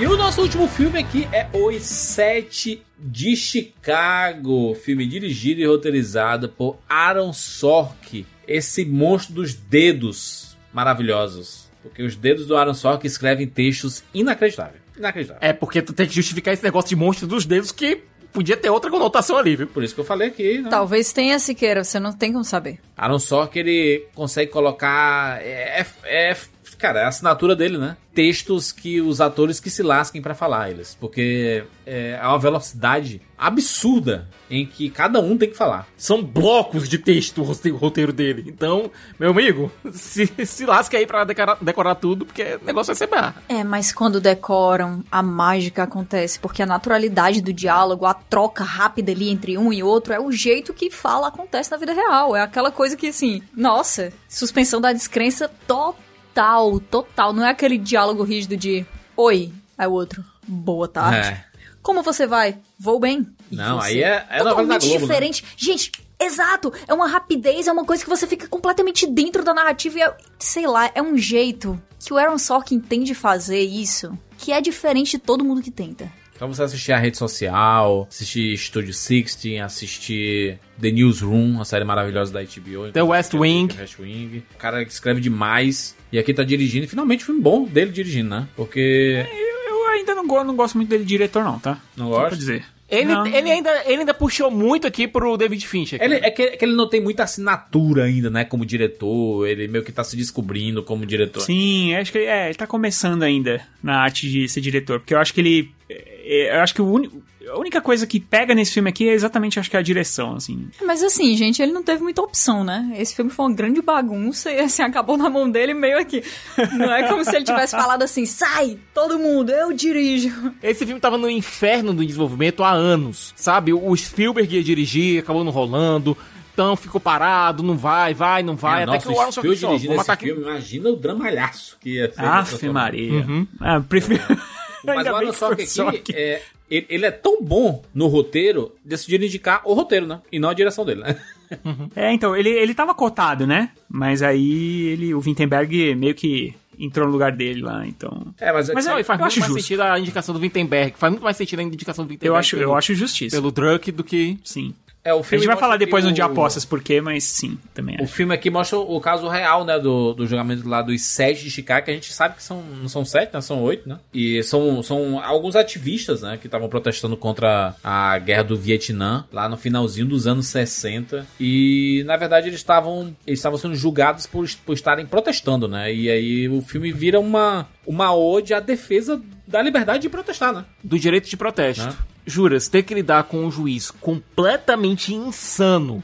Porque o juiz Hoffman era completamente louco e tudo que ele fez com o Bob Seale ali, por mais absurdo que você acha que possa parecer, inclusive ele, se amor o, ele mandar o Bob Seale ser amordaçado no meio do tribunal, O Bob Seale, que aconteceu. era o presidente dos Panteras Negras, né? Absolutamente do nada caiu de paraquedas naquele julgamento ali. Porque disse assim: já que vamos julgar esse sete aqui, coloca esse mais um aí. V- vamos é, é, incriminá-lo, né? De um crime que ele não cometeu. Mas E sem ele aqui, advogado? né? É porque é justamente pela impressão popular dos Panteras Negras, né? Que era o que eles queriam naquele momento, era colocar todo mundo no mesmo saco. Ah, tá todo mundo aqui na mesma coisa e a gente vai pegar esse cara aqui que já tem essa essa visão pública muito negativa sobre a galera dele, vamos colocar ele junto aqui, que é pra melhorar a minha chance, na verdade, pra deixar ainda mais impossível essa galera sair daqui inocentada. Eu achei fantástica a montagem desse filme, porque ele a, a montagem ela faz questão de desmentir o que tá sendo falado, né? Tipo assim, ele chega num ator, é tipo Sacha Baron Cohen. Ah, você fez isso aqui? Ele não, eu fiz sim. Aí mostra no local ele dizendo que fez outra coisa. Ah, mas você fez isso, essa você, quem, quem foi que atacou primeiro? Quem foi que falou primeiro? Ah, foi o fulaninho. Mas será que foi ele mesmo? Aí mostra lá a montagem do cara fazendo isso. Aí volta depois pra pergunta. Sabe, essa, essa montagem do vai e vem traz um dinamismo, né, pro set de Chicago. Porque filme de tribunal, normalmente, se ele não tiver um negócio que. uma história que engrene ali, ele se torna muito chato. Então, eles saindo e voltando do tribunal tendo, né, atores bem diversos aqui, né? O Sacha Baron Cohen é um deles, o Ed Redmayne, né, que o Rogério não curte muito, né, o tipo de atuação dele. Aff, Maria, e ele tá igualzinho, cara, igualzinho. Faz todos De os papéis novo, assim bem parecidos. De novo é a mesma coisa, mano. Ele não muda nada. É impressionante. Tem muita gente aqui, tem o Mark Rylance, assim, cara, tem o, o, o Jeremy Strong. Jeremy Strong é incrível, um ator bom, fantástico também. Muito bom. Nossa, o, o muito Gordon bom. Levitt tá aqui também, né? Fazendo uma participação. O faz Gordon Levitt, ele, novela. fa ele faz aquele ele faz o papel justamente do promotor, mas do promotor que tá fazendo só realmente o trabalho dele, entendeu? E tá querendo fazer tra- o trabalho dele da maneira mais correta possível. Sem, sem Inclusive, ele mesmo sabe, olha, pra mim esse caso aqui não tem como ir pra frente. Inclusive, é muito bacana você ver o Bob Sale ali no. é, interpretado aqui pelo Yahya Abdul Mateen, segundo, né? Dr. A, Manhattan. a atuação dele que tá fantástica, mas a gente vê o Fred Hampton também, que fica atrás dele dando conselhos, né, no ouvido dele. E em Uhum. vários momentos, o Fred Hampton que a gente comentou lá no Judas e The Black Messiah, né? E que aqui também a- acontece o- a morte dele, o impacto da morte dele, e mais uma lição em cima dessa morte dele também, porque é comentada a maneira como, como aconteceu. E é real, tá? Pelo próprio Bob Depois Seale. que, que acabou o filme, eu fui, fui pesquisar se o Bob Seale realmente foi amordaçado e amarrado e etc. E é real e foi muito pior. Porque teve é, coisa que foi muito aliviada no filme. Assim, é, esse, é- esse eu acho um. Eu sei, a vibe do filme é, é essa, né? De ser uma coisa mais pra cima, entre aspas. Mas é um negócio que me incomodou um pouco, porque é um assunto muito sério, entendeu? Então eu não sei se levar pra esse tom mais divertido, né? Seja uma coisa que. que, que contribua com, a, com, com o que o filme quer falar. Mas, Rogério, o Aaron Sorkin, ele tem especialização nisso. Ah, ele sim. é especialista nisso. Em pegar essas histórias que são extremamente pesadas e conseguir Mas fazer de com repente, ele como roteirista, Mas- ele poderia fazer e um diretor colocar na tela aquele texto dele e conseguir subverter isso, né? Que eu acho que acontece na cena do tribunal exatamente quando acontece essa esse descalabro. É Só, só você consegue imaginar que alguém foi amordaçado na frente de um juiz, sabe? Na frente de todo mundo. Como é- Que o juiz mandou que isso acontecesse. cara, isso é o pior. O juiz que deveria ser uma, a pessoa que vai que tá Presidir a audiência, fazer com que todo mundo tenha chance de literalmente falar, sabe? Ai, cara, porque esse juiz. Eu não sei como é que o Siqueira. O Siqueira, eu não sei como é que ele aguentou, cara. Eu não sei. O juiz é o defensor da justiça, né? Porque você tem o, o defensor da, da- do Estado, né? Que é o, o promotor, e você tem o defensor do. do... O juiz tá lá pra presidir a audiência, ele não tá lá pra tomar lado. Exatamente. E é o cara. Meu, é assim, é uma coisa muito absurda, né? E realmente. Por o filme ser um filme, assim, mais cheio de piada, até porque tem o Sacha Baron Cohen, né? E você já olha pra ele e dá meio que ri e tal. Ele é um filme, assim, mais leve, com, com diálogos bem, bem divertidos e, bem humorados. Rogério, meio, meio sem querer, eu acho que agora tu fez agora justamente o diálogo do Tom Hayden, do personagem do Ed Redmayne, que você tem o, o Abby Hoffman, que ele faz aquelas loucuras dele, mas ele faz isso pra quê? Pra chamar Chamar- atenção sim. pra causa, sabe? Ele É, tem pra, mim, pra mim é totalmente proposital. É exatamente isso aí. Essa, essa leveza do filme, ela é dada de um jeito que em certo momento do filme a gente, primeiro, entende por que ela acontece e entende o, assim, o, o propósito, né? Como aquele personagem funciona e mais do que qualquer outra coisa, a gente compreende que o fato dessa leveza, dessas piadas, desse humor, né, existirem ali dentro daquela realidade, porque realmente todas aquelas coisas absurdas aconteceram, né? A gente tá falando do, do amordaçamento, que é a mais absurda e animalesca e louca, assim, surreal de todas. Mas teve o, o Abby Hoffman e o, e o Jerry Rubin se vestindo de juiz, depois tirando a roupa de juiz e com roupa de policial por baixo. teve todas aquelas eh, maluquices que a gente fica, tipo assim, não é possível. Não, isso aqui foi colocado, isso aqui é original do roteiro. Não, teve tudo isso, né? E é colocado daquele jeito pra gente entender que não existe só uma maneira de protestar, que não existe uma maneira só de, de pensar, que não existe uma maneira só de Contar agir histórias. de acordo com algo que você considera, assim, muito sério. Achei um filme muito interessante, né? A, a, a temática dele lá é, sobre os protestos, né? Porque o, o Sacha Baron Cohen, ele faz parte do Partido Internacional da Juventude, né? Os hippies. O Ed Redmayne, ele é líder, né? Da Sociedade de Estudantes pela Democracia. Ambos protestando contra a Guerra do Vietnã e querendo chegar em, em lugares específicos ali, né? Pra, pra fazer os seus protestos. Pra chamar atenção mesmo, e aí se discutia bastante, né? Onde fazer protesto? Vai ter policial? Vai ter segurança? É, um- é, uma, é, um- é uma discussão muito forte, né? Porque, de acordo com a Constituição, todo mundo tem direito de fazer seu protesto, né? E jura, só lembrando uma coisa, eles estão protestando na Convenção Democrata.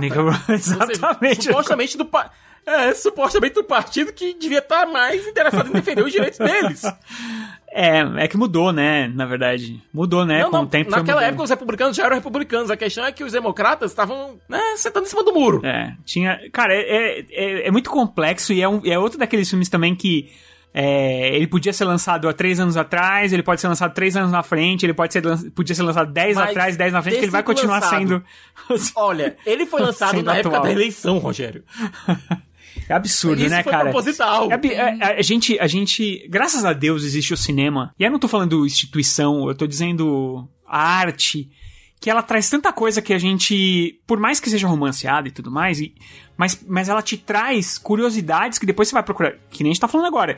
Acho que todos nós aqui fomos procurar quem foram esses caras, o que aconteceu com eles. Porque no final você vai ter só uma, uma tabuletinha ali com uma- umas palavras, você fala, tal cara foi atropelado por um caminhão, tipo, duas semanas depois daquilo. Como assim? Esses filmes todos, ele- eles trazem essa curiosidade de a gente entender essas coisas absurdas que já aconteceram na, na humanidade, na nossa história, e que a gente não tem a menor ideia.